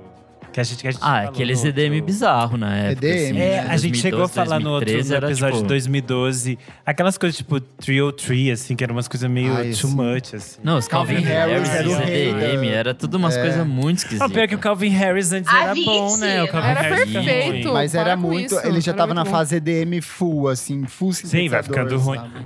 O Skrillex Mas, ó, alguma uma coisa, eletrônica muito boa desse ano é a estreia do Disclosure com Settle. Maravilhoso. É perfeito. Maravilhoso. Nossa, Todo- delícia. Todas as, perfeito, sim- é um todas as músicas eram praticamente singles. Toda semana saía uma música Nossa. nova e tocava nas festas. E, cara, é. É, When the Fire When the Starts, Fire to Starts to Burn. Burn. Nossa, isso você bota pra correr, você só vai, assim. Bota essa porra em loop, você vira o Forrest Gump. Você sai correndo e não Meia para mais. maratona. Let, rapidinho. Let ficou uma Nossa, música Nossa, toda, sim. tipo, popularizou muito, sabe? Fez o Sam Smith, né? Fez o Sam Fez Smith, o Sam pelo amor de Fez e criou expectativas de que Sam Smith seria bom. Isso que é E muito não é. triste. Nossa, eu lembro que eu esperei. Nossa, quando surgiu, eu esperei tanto ele. Porque, tipo, tinha outras coisas que Ai, tocaram o com, a- com o. Disclosure e era, tipo, foram maravilhosas. Tipo, sim. muitos artistas trabalharam com eles e cresceram depois e outros sumiram. Tipo, o A Elisa Eliza Dolittle. Dolittle. Ai, sim, é verdade. Mas desse disco, a minha favorita é com o London Grammar, aquela Nossa! Lose My Mind, sabe? Maravilhosa. Que é mais E eu Ah, legal. gosto essa- do disco essa do é perfeita London mesmo. Grammar. É, o disco do, do London Grammar é bom, cara. Eu, É, eu gosto da é- versão é deles de. Night Call. É bonito. É bonito. Ainda no campo da música inglesa, teve James Blake com Overgrown nesse ano, que também Muito foi um bom. disco muito bom. É um disco Tem lindo, mas eu demorei pra embarcar, assim, foi Eu difícil. embarquei de cara. Quem lembra de Aluna George aí? Ah, eu- esse olha É é Music. Esse disco é muito bom. Esse aí Morreu pra, dan- ali pra. Morreu pra aí? na esteira também é ótimo. É que tem toda uma treta, né, que a gente falou quando ela lançou o disco solo e tal. Só essas coisas. aluna, né? É, tem todo esse Mas esse é ano meio tem, complicado. tem vários discos com foco em R&B e seus arredores, assim, que é muito bom. Janelle Monet com Electric Lady, descasso. Perfeito. Blood Orange com Cup Deluxe. Isso, eu ia Perfeito. falar. Ai, é apaixonante. Disco que, pra quem acha que Caroline Polachek só existe É, agora, tá lá gata, ela fazendo, é. cantando nesse Minha irmã disco. já tá lá. Ela já tá, ela trabalhou no da Beyoncé, né, que a gente Sim, citou. também nesse ano, verdade. Ai, As pessoas ficam assim, ai, porque vocês acham que vocês conheciam ela, porque vocês são indie. Gente, Ei, ela trabalhou com a Beyoncé. gatas, para É. de encher o saco. Um que eu embarquei é demais esse ano, e não sei se talvez hoje eu me arrependa, é Justin Timberlake com Eu ia puxar isso. Não, a parte 1 é Ah, eu maravilhosa. acho que todo mundo Cara, viveu. A eu parte acho 1 é muito boa. coisa. É muito Qual- bom, É. baita O que, que tem de- nesse? Tem. Mirrors, tem Ah, Sweet and nossa. Tie. Ele lançou em duas boas. partes. A Sim. primeira parte é excelente. Excelente, a segunda é horrível. A parte 2 é uma bomba e é Nem- nem meio ele que, tipo, o que viria depois também seria tão ruim quanto. assim. Sim, horrível. É que, é que eu acho que a gente tava numa fase que foi tipo assim, ok, ele é um bom artista. Sim. E aí depois a gente lembrou que ele é uma pessoa Horrível. podre. E aí a gente lembrou de novo, e daí não tem como você voltar nesse disco e pensar assim, tipo, qualquer disco da Janet Jackson bota esse menino É aqui pra mamar aí, então. Mas É eu- isso, eu- cara. É- Ei, Eu se liga. desativo o Scrubble e boto pra tocar esse direto. assim. Ei, Mas cara. tinha a Sweet and Tie. É perfeita essa música. Ai, Ah, Beyoncé, Ah, Ah, e eu acho que uma coisa interessante é porque esse é um disco também que leva ele. ah, tipo, ele aparece em, em revistas ah, e críticos que cobram uma música, que cobrem uma música mais independente, sendo que ele também é farofa, né? Ele Sim. chega na tia, Mirrors era tá cantando grande. abraçado na tia. Então, acho que também tem essa coisa, assim, de tipo, um grande que se prova. Pelo Eu menos metade aquela disco, Blue Ocean bem- Floor, sabe? Que é mais, quase um, outre- um, um R&B Não, e essa, turnê, e essa assim. turnê foi completamente insana de, tipo, Foi. bilheteria, de gigante. Tipo, eu lembro que eu ficava meio em choque, porque ele nunca me desceu muito, assim. Tipo, eu gosto muito de algumas, Ah, eu mas gostava ele, muito eu nunca quando ele, dele. ele tentava ser o Michael Jackson. Aí nesse, É, nesse ele meio que exato. tenta parar e depois quando ele realmente para, aí parou de ser bom. Era tudo sobre É. tentar ser o Michael Jackson. Exato. Esse outro nível aqui, eu não sei nem falar. Ai, é, tudo. é amor. babado. Era, é, sim, mas era daquelas coisas, sabe quando fica tipo. Eu amei esse disco, eu lembro que É. eu ouvi tanto, aí eu Ficou esqueci. ali. Ficou Aí ali. eu- É. Eu voltei na pauta e falei, gente, esse disco é maravilhoso, chama Anxiety. Anxiety. É muito bom, E é gente. muito bom, é muito interessante, que é uma leitura estranha ano é do bom, R&B. Esse ano teve É. muita É coisa desses R&B torto, meio, tipo, Sim. climático, assim, tipo... Sim.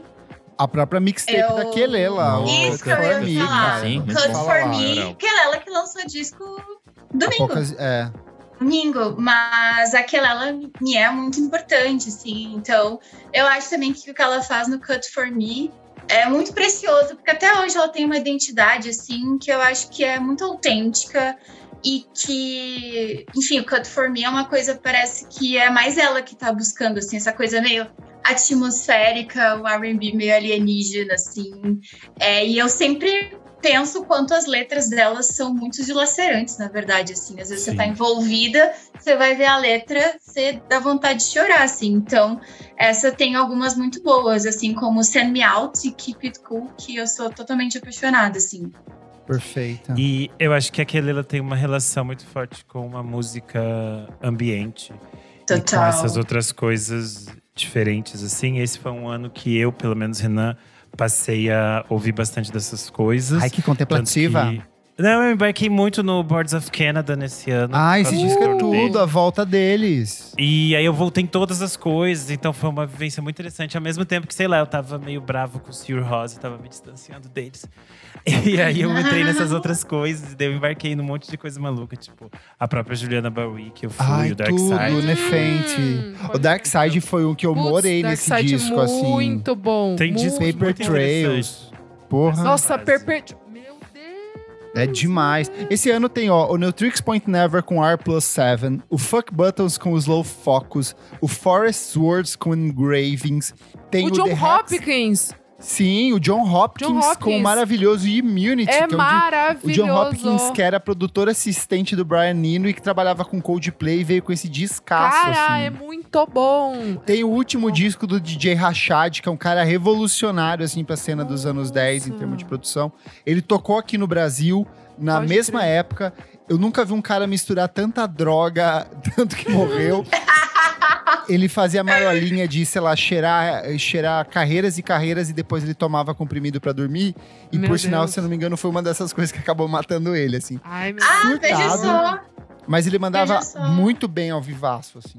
E pra fechar, gente, acho que a gente precisa falar de hip hop porque é um ano maravilhoso. Tem a estreia Uhum. do nosso querido. Estreia não, né? Mas é o disco que apresentou oficialmente Chance the Rapper com Acid Rap. E eu sei que tanto o Nick Nossa! quanto a Isa Nossa! e a Maravilhoso. acho que curtem, Nossa, né? Meu. Oh nhê. Não, zoeira, eu acho assim, obra-prima. Cigarettes are cigarettes, my mama money think I think I stank. Ô, I juro, burners é- é, juro por. Deus, esse, essa mixtape não dá. Tipo assim, não tem condição. Eu acho Muito perfeita. E ela é eu, divertidíssima, assim, acho que isso que é o bom. É, tipo, você tá ouvindo, você tá tipo, Devolva, de devolva o meu chance. Devolva o meu puta chance de volta, Outcast. juro. É, é bem a, É a super. Outcast, assim, é o André Outcast. 3000 ali na veia, super, vivaço. super. E zoeiro. Ai, cara, por que, que ele foi pra essa veia, mano? É, ele foi tentar ser o Kanye West, né? Aí fudeu tudo. Mas, É. ó, esse ano tem coisas muito boas. Tem a estreia do Run the Jewels. Bom, Tem muito o bom. Break com Nothing Was The Same, que talvez seja meu disco favorito dele. Ah, Perfeito, O ASAP perfeito. Rocky com Long Live Us Up. Tyler, the Esse Fucking Creator. Problems é, Fucking uma das, Problems. é uma das melhores faixas do hip hop. Precisamos Prop. falar, sério. É. I'm Kendrick Lamar. É. Tyler, the Creator com Wolf.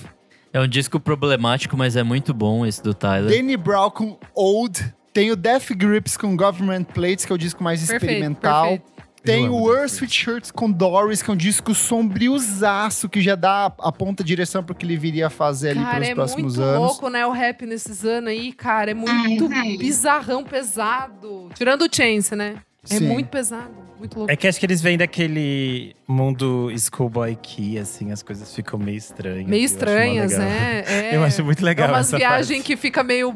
Que não deu. Sei lá se deu, não deu muito certo. Bateu É um errado. hip hop psicodélico.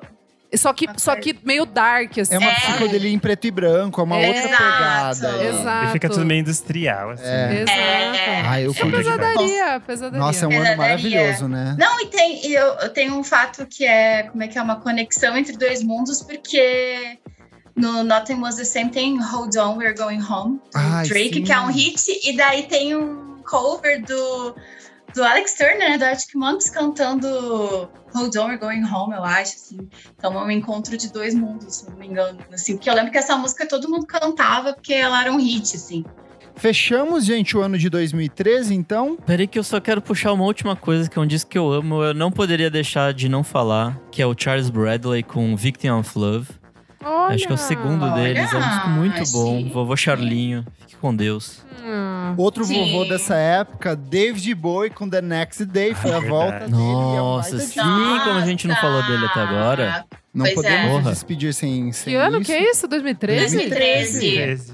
É. Menina! Ó, Ah, um esse muito ano, esse ano ainda tem um do Renan aqui, é o John Grant com Pale Green Eu ia citar Ghosts. ele agora, porque ele resgata a Sinéad O'Connor. Ela aparece em várias faixas. Eu chorei tanto. Esse Tem disco Magical Clouds com Impersonator, que eu Uh, isso aí é bom. amo. Isso aí é bom. Tem Isso o é primeiro disco da Casey Musgraves, que é o Same Trailer Different Park, que foi aí que me apresentou ela. Eu acho maravilhoso. Tem a menina Waxahachie com Cerulean Salt. Tem, muito bom. foi o ano que as meninas do indie começaram a tocar guitarra. Tem o Speed Tudo. Ortiz com Major Arcana também, que é um baita disco. Tem uma Tange da MIA, que tem Sim. Bad Girls, carros É o empinados e tudo Ah, eu mais. desisti da EMAE nessa época. Eu também. Ah, eu acho que comecei a ficar sim. com preguiça. Eu acho que é o último disco dela, É, assim, né? realmente bom. Essa é a Bom. fase que ela vai no negócio com a Madonna? Ou isso foi antes? Ah, eu acho que é nessa fase, é em 2014. É que por essas aí. coisas meio destroem a carreira dela. Começa a se perder. fica- é. Não, no documentário fica claro o quanto a vida dela vira o caos, eles ficam perseguindo Tadinha. ela.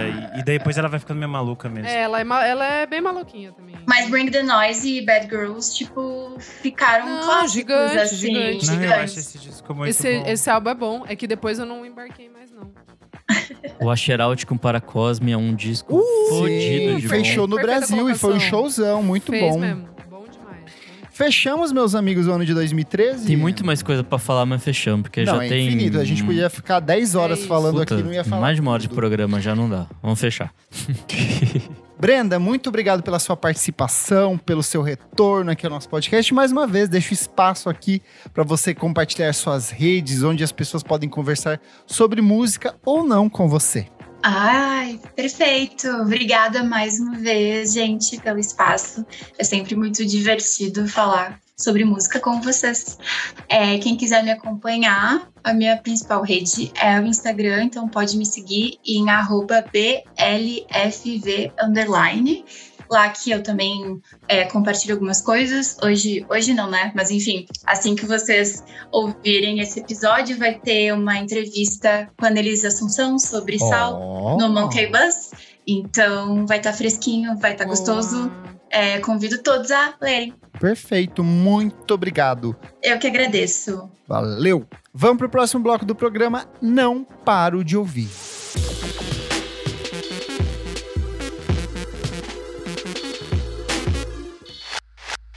Começando o nosso segundo bloco. Não paro de ouvir, Renan Guerra. O que, que é esse bloco?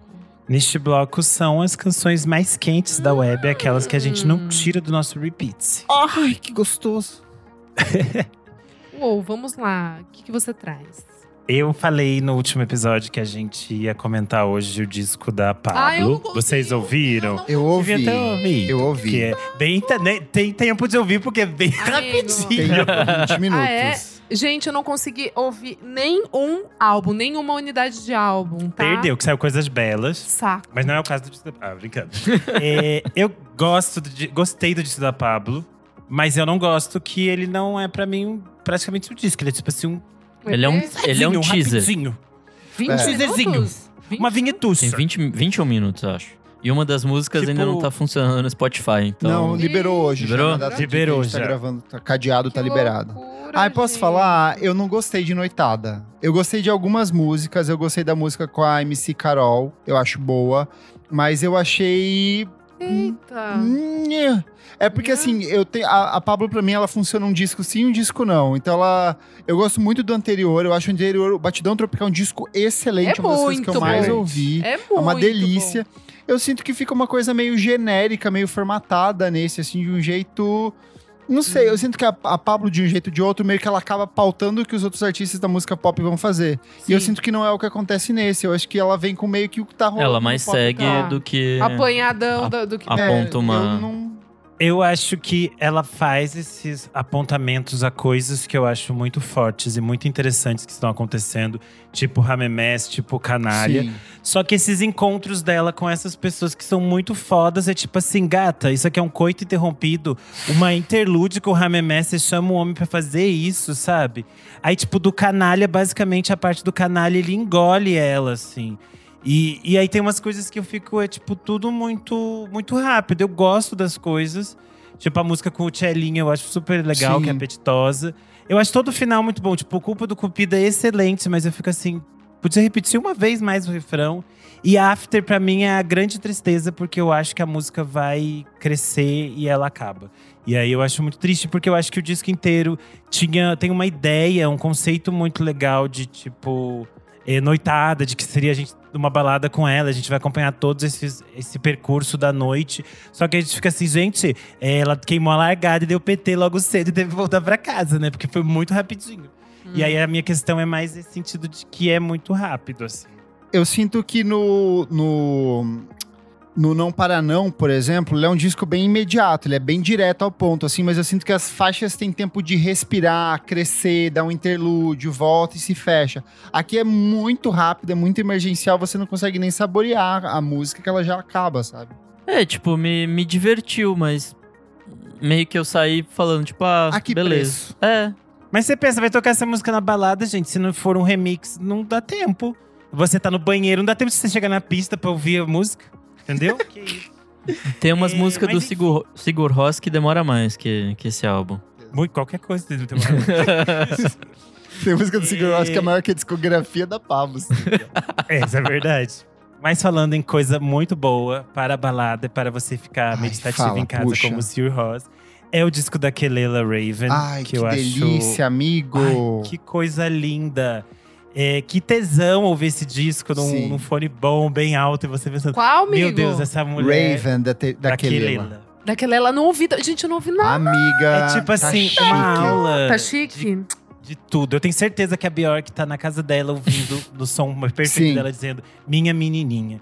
Porque, tipo assim, é muito interessante como a Kelela conversa com esse universo da música ambiente que ela falou que era uma referência pra esse disco.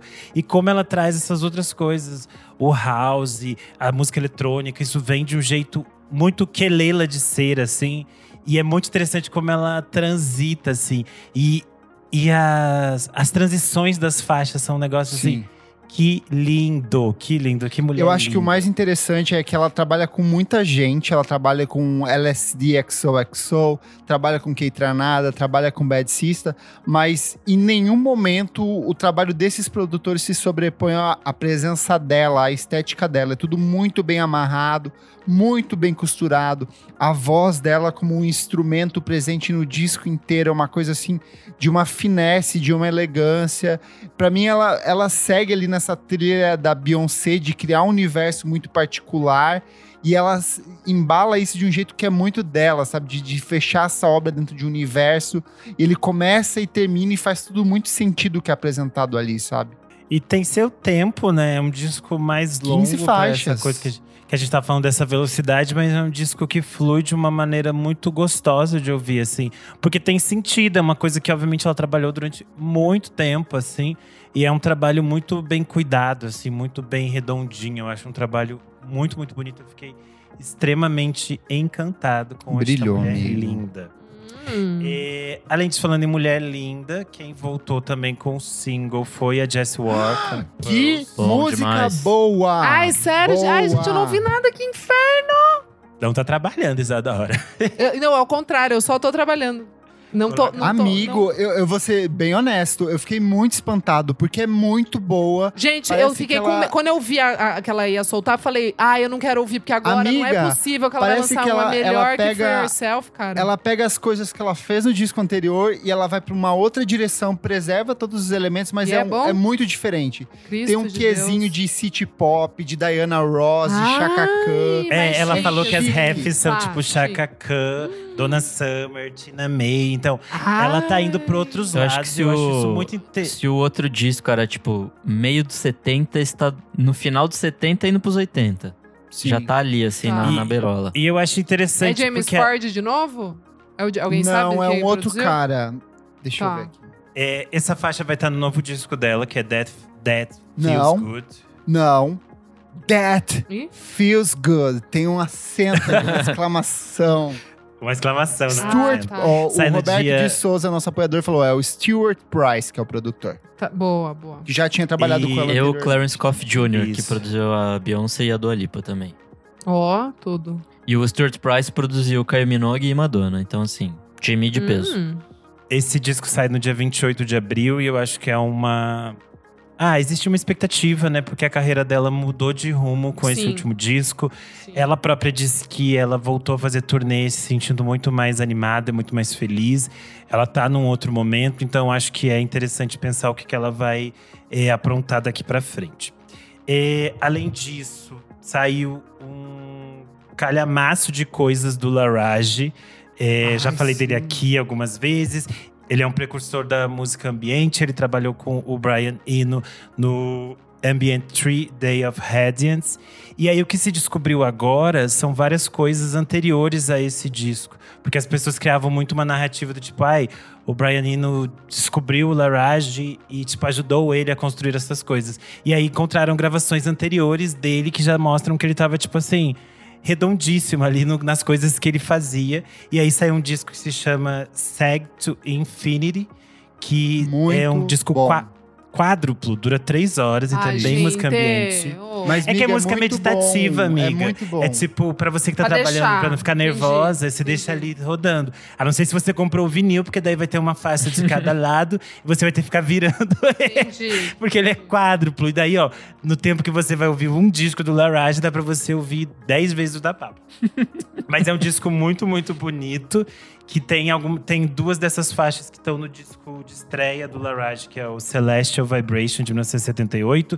E as outras são coisas que ele gravou nesse mesmo tempo, mas nem ele sabe em que situações ele gravou essas coisas, como ele gravou, ele não tem muita noção. Mas, enfim, é um trabalho muito interessante e mostra como ele é um pioneiro desse universo. E eu acho que outra coisa que eu vi e eu tô muito apaixonado, e eu acho que o Kleber vem nessa comigo, é o novo disco do Yola Tango. Ai, deixa pra mim Ai, esse, gente, que é Meus ouvir. Pais.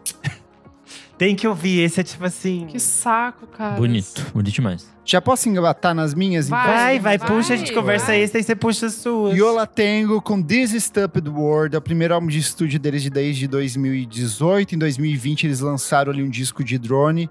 Cara, é muito impressionante porque dentro de poucos meses o Yola Tango vai completar 40 décadas, 40 anos de carreira, quatro décadas de carreira aí. E é muito impressionante como eles seguem ainda tão interessantes hoje, talvez mais do que em início de carreira. É muito bem tocado, muito equilibrado, é um disco que contrasta essa questão da guitarra bem distorcida, bem suja, puxando ali um cheirinho de, de Sonic Youth em alguns momentos, mas com essas vozes que são sempre serenas, macias, às vezes até etéreas. É uma sequência de músicas assim meio longas, assim, três músicas com mais de sete minutos, mas o disco funciona de um jeito tão coeso que é muito impressionante. Pra mim, ele já nasce como um dos grandes álbuns dentro da carreira do, do Yola Tango. Sim. Eu Isso que é uma acho- carreira de tem 16 discos, eu acho. Acho É, se eu não me engano, esse é o muita 16 coisa. E é uma carreira que tem muitos pontos altos, assim. Sim. Então, também me surpreendeu muito quando eu ouvi por isso, porque te dá essa sensação de.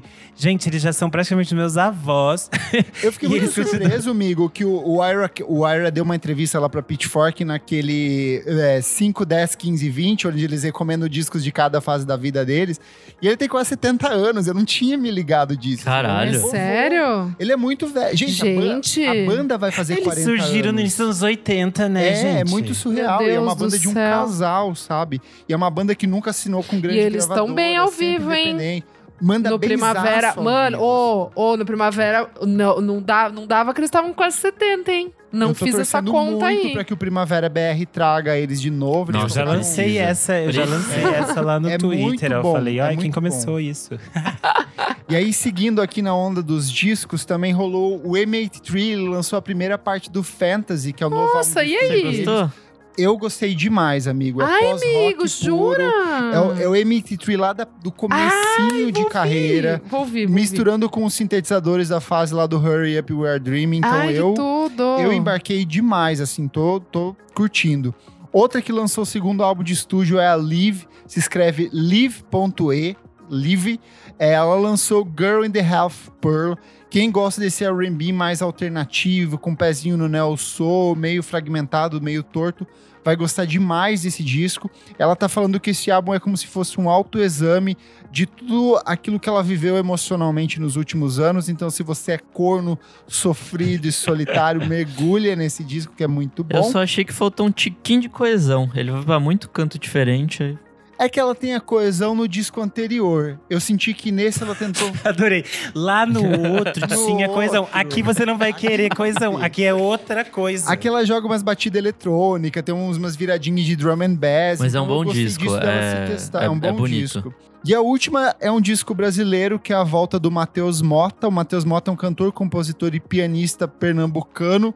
Ele lançou o Tribufu, que é um disco bem torto. Ele a hora ele vai pra psicodelia, a hora ele vai pra essa canção de piano, meio numa coisa meio delirante a lá Arnaldo Batista. Então, se você gosta desse tipo de música, mergulha nesse disco. Eu gosto bastante do Matheus Mota. Ele faz um pop completamente torto, então me encanta muito o jeito de compor dele.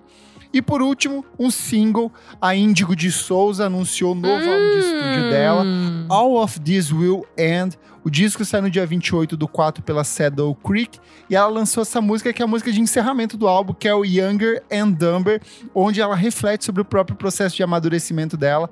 É uma balada, é bem diferente do que ela fez no disco anterior, que é um dos meus favoritos de 2021, mas que aponta a direção para esse disco que vem aí. Boa.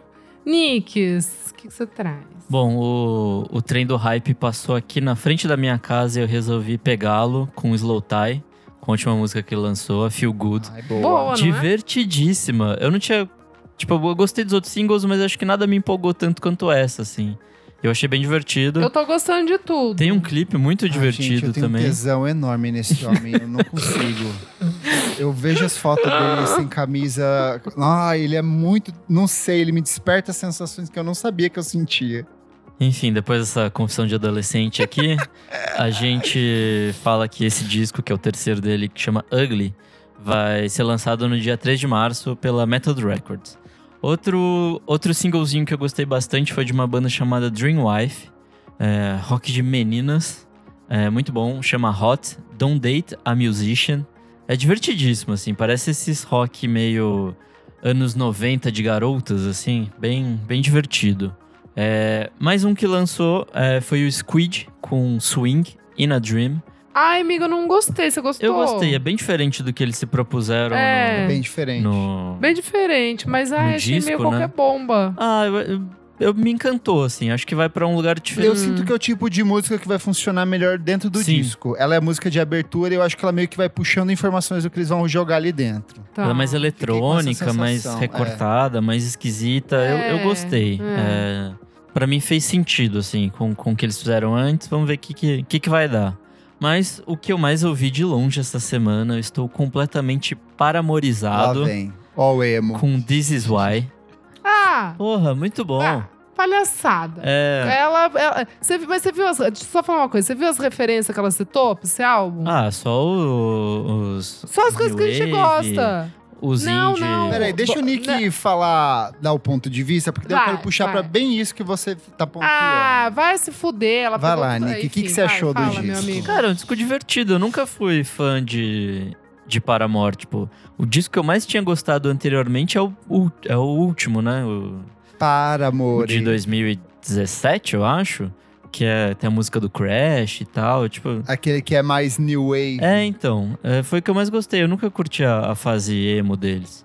E aí, esse me surpreendeu, assim, tipo. É, foi- é um disco muito divertido. Me, me fez ficar dançando, assim, na cadeira, sabe? E meio que foi isso, assim. Não. Ó, o Valmor Viana falou que o disco de 2017 é o After Laughter. Sim, sim. É, e é tipo, a capa já diz tudo, é bem coloridão e tal. Parece que eles vão pra uma coisa mais rockerona até, tipo. Eu acho que. Eu não sei se eles voltam tanto porque era antigamente, acho que não. Mas. Não, não. Posso dizer por que, que você gostou desse disco? É, porque ela cita. Porque, Yard não, não é Act. que ela cita. Eles emulam vários Não, não, momentos, ela a mesma citou- estrutura de músicas do Foles.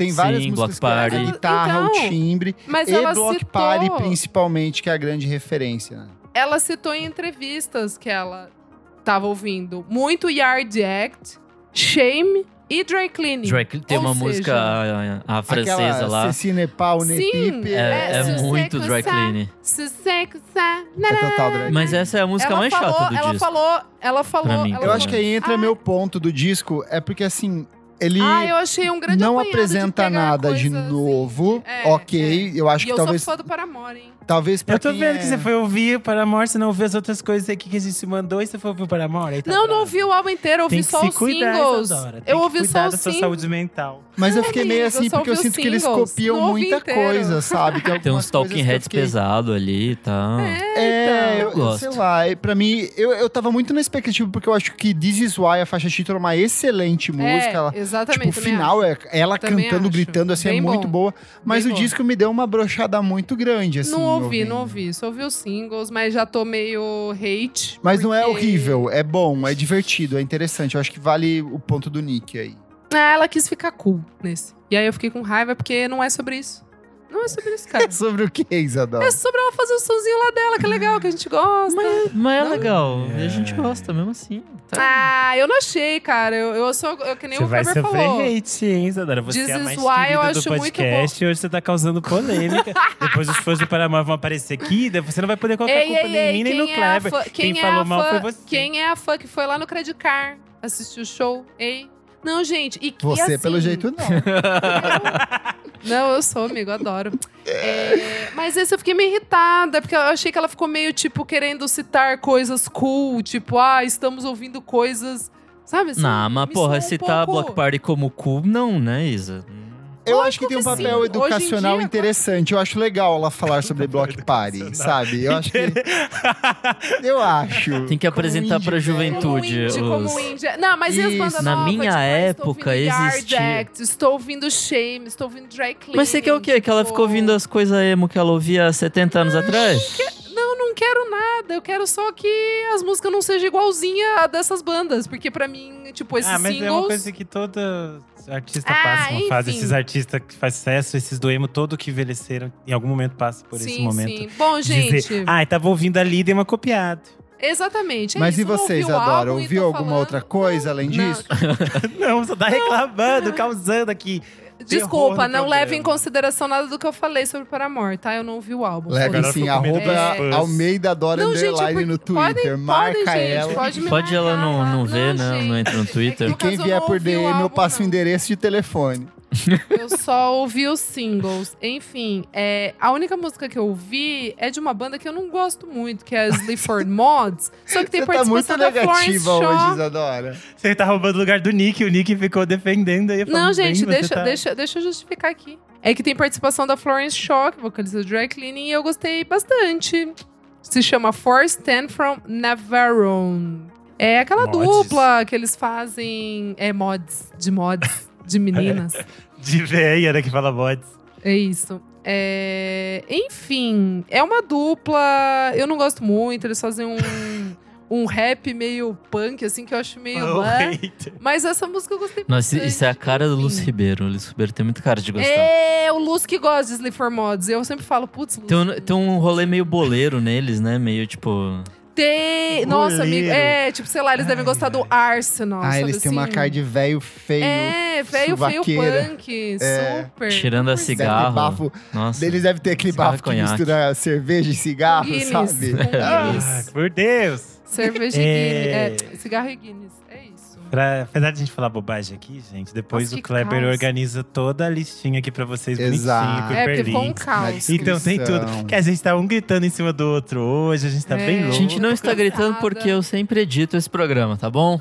Sem essa. Tá Não, bom. mas tá gritando no sentido do- da fala um em cima do outro, que vai um interrompendo, que nem eu te interrompi agora. ó. Eu só Mas não coloco na cansada, descrição, desculpa. gente, a lista dos discos que a gente cita na, no bloco 1, porque isso eu mando só pros padrinhos lá no grupo. Então, se você for apoiador, você Hum. recebe, se não, problema é seu. É isso, gata. E tem Boa. coisas que a gente não cita aqui que tá na lista do Kleber que vai lá pros apoiadores. Exato. Vamos pro próximo bloco, então? Bora. Você Vamos. precisa ouvir isso.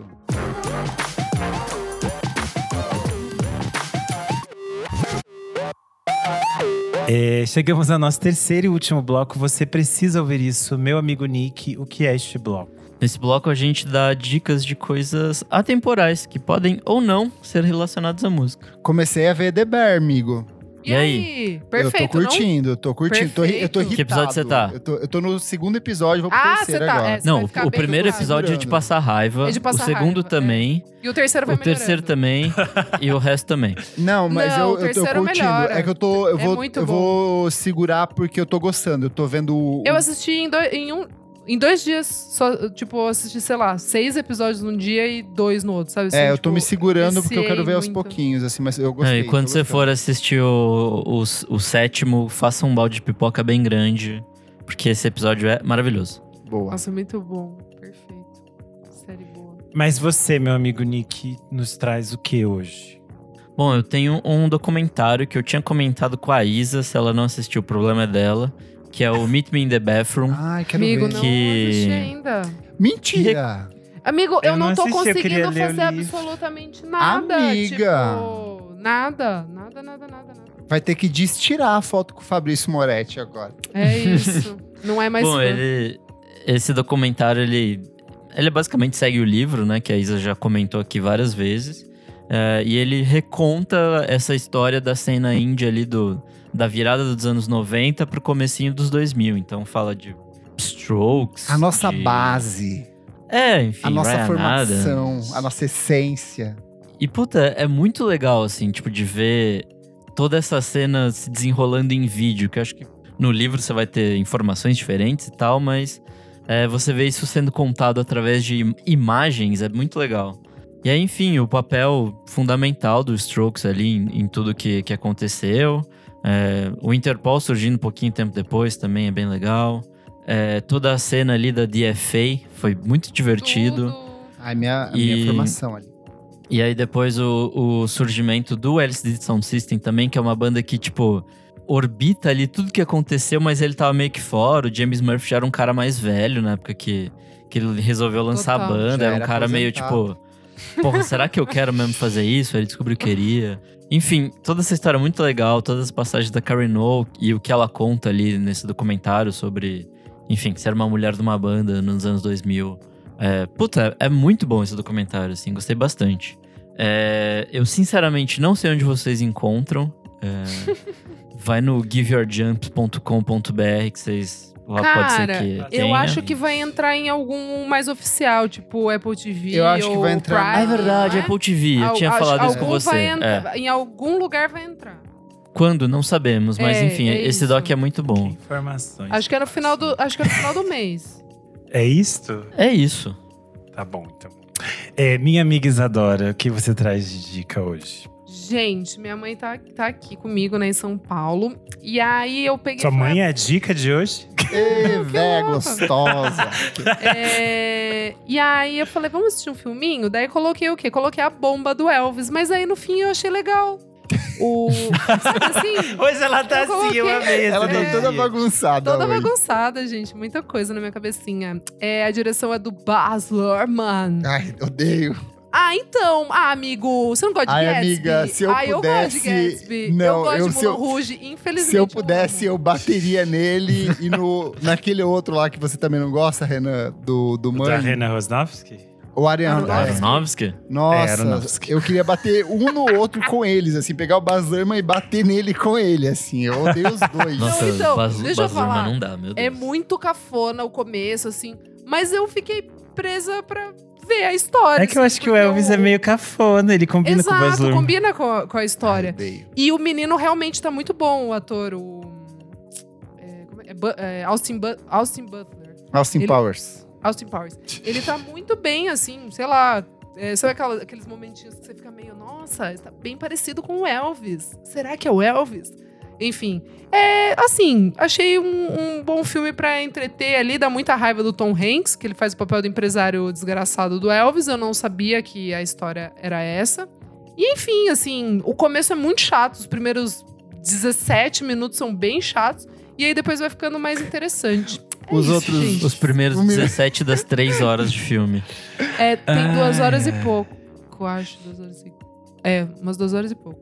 Enfim, assim, eu achei que era mais bomba, entendeu? Eu achei que eu não ia conseguir, eu achei que eu ia dormir. Mas me prendeu depois do, da, da parte muito viajada, em que ele coloca várias coisas, várias imagens, luzes e muitas coisas afetadas. Daí depois vai ficando melhor. É isso. Ai, ai, dona Isadora, hoje você tá que tá. E você, menino Clever, que está voltando do seu cruzeiro? Duas dicas rapidinhos, uma relacionada a isso. Conheça Maceió. Eu fiquei de cara com a beleza dessa Visite cidade. Maceió. Todo mundo fala, ai, visita Salvador, visita Recife, visita Fortaleza. Ninguém nunca fala de Maceió, pelo menos pra mim nunca. E eu fiquei muito encantado com a cidade, uma cidade muito bonita, com um povo muito simpático, muito querido. A água a- azul, linda, com os coqueiros. Eu fiquei muito de cara com a cidade, com o preço das coisas, com a comida boa que eu comi lá. Então, visite Maceió, no Lagoas. É uma cidade fantástica. Homens lindos. Ah lá, homens sim. lindos também. Vários. Quero Ah, voltar agora disso sem. Quero voltar sem a presença Sem de a vovó terceira agora. Exato. pra fazer a festa por lá. Muitos homens bonitos. Ai, tenho muita vontade de ir. Mas a minha grande recomendação é um perfil no TikTok que pra mim vi- é, virou a minha vida, que é acompanhar o churrasco. Ai, eu amo 021.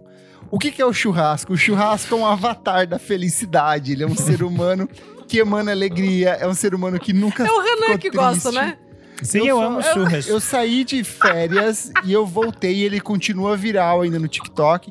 É um cara que dança Só que assim, diferente das outras pessoas do TikTok que, sei lá, dançam e cantam a música, o churrasco comunica a letra da canção pela coreografia. Então, assim, é, a sequência de Lovezinho talvez seja a música mais conhecida, assim.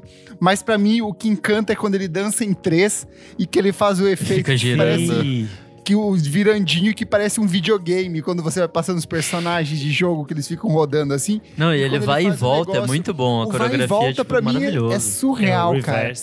Churrasco, eu não sei, você começa achando engraçado, dando risada, hahaha, que cara divertido, jocoso, e de repente você fala assim: será que eu não estou apaixonado pelo Eu churrasco? estou apaixonado por Meu churrasco, Deus, eu amo gente. churrasco. É o cara Ele é que... me, me dá alegria todo dia quando eu É. abro o TikTok e fico vendo churrasco. Se o dia tá ruim, você vai lá e vê o churrasco dançando. É um cara que nunca tá triste. Você olha pra aquele sorriso bonito, pra aquele cabelo, pra estrutura cabelo do corpo. perfeito que ele tem desde a infância, aquele cabelo. É, é, é, é assim, é tudo. O universo que gira em torno do, do, do churrasco, assim, é uma coisa maravilhosa. Eu quero viver do churrasco 021.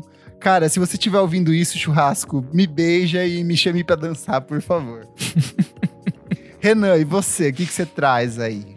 Bom, é, este episódio está saindo no dia 23. Para quem está ouvindo nesse dia, saiu o filme A Baleia, do Darren Ah. Aronofsky. Oh, Eu não vou falar disso aqui, Ah, não vai falar? só me A irritar. baleia. Esse filme me irritou muito e vou, vai estar em texto lá no Screen então vocês leem lá certinho Ah, eu que eu falei mal desse filme. É, mas eu vou falar de um filme brasileiro que está chegando agora no cinema, se chama Mato Seco em Chamas. É do Ardilei Queiroz e da Joana Pimenta. O Ardilei é o diretor daquele é, Branco Sai, Preto Fica, que tinha na Netflix, mas quando este episódio for ao ar, ele já será tirado da Netflix. É, é um filme muito curioso e muito interessante. É difícil de explicar o que ele é. Mas ele entrou ano passado na lista da Sight and Sound dos 50 melhores filmes de 2022. Eles classificaram que o filme é um, retrata um futuro é, negro, lésbico e profundamente matriarcal. E que é muito interessante. É um filme bastante político. Eles filmaram em 2019. Só que ele se passa num tempo não muito bem estabelecido a partir dessa data. São mulheres que elas são chamadas de gasolineiras, porque elas descobriram como fazer tipo um furo num duto de, Uou! de gasolina.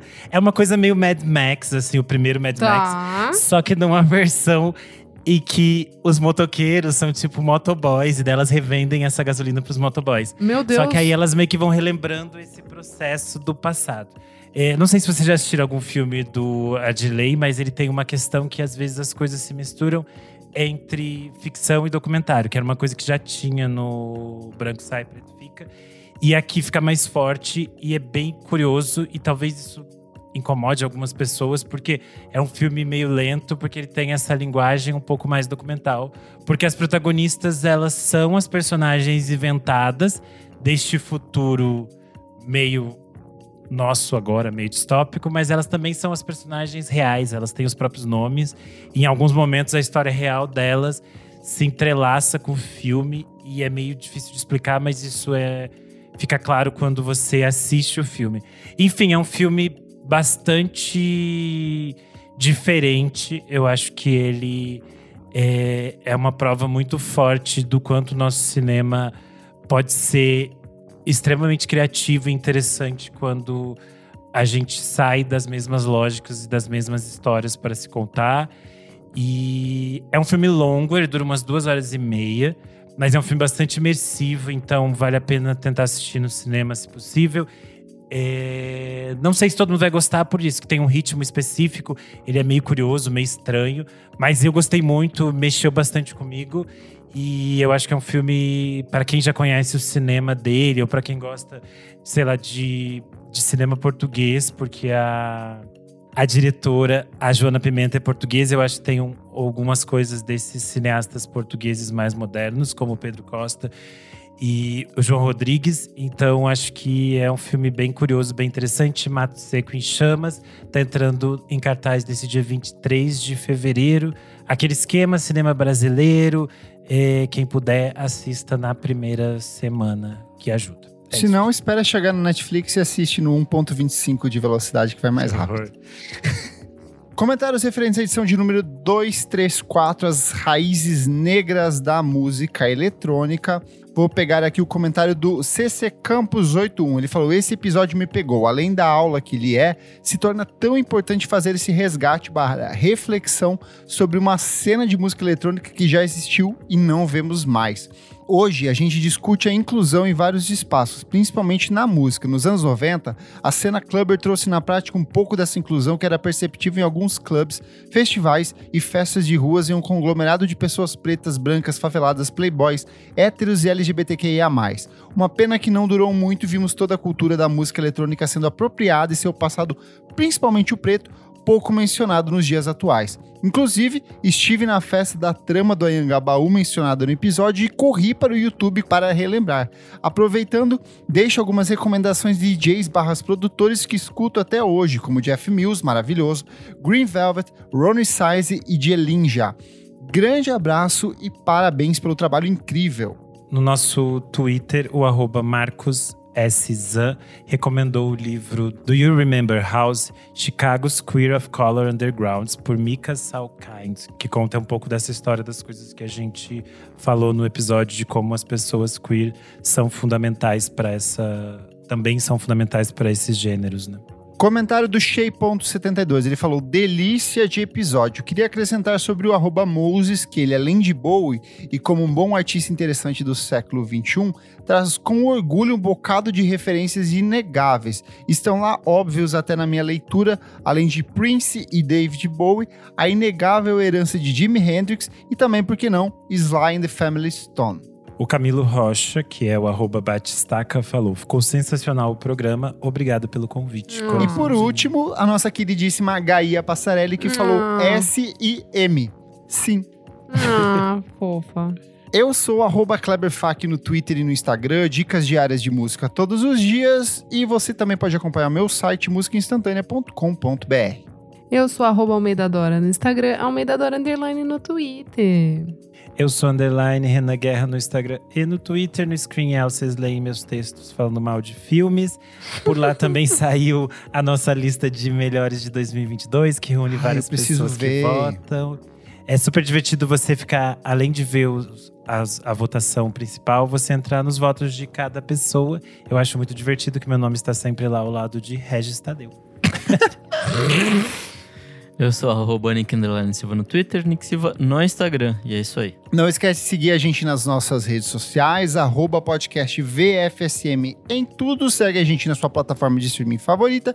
E se puder, apoie a gente no padrim.com.br barra podcast VFSM. Por apenas cinco reaisinhos por mês, você ouve os nossos programas com antecedência, sempre uma semaninha antes de todo mundo, pelo menos o programa principal, e outros que saem com meses, décadas, séculos de antecedência. Apoie a gente e você também assiste a gente aqui ó, nas gravações ao vivo, como Roberto de Souza, Valmor Viana, Maria Lua, Fabrício Neri, Martim de Stefani e Jefferson Kozenieski que comentaram aqui ao longo da noite toda. Que hoje foi longa. Hoje foi longa. Muito obrigado pela sua audiência e até a próxima edição do programa. Tchau!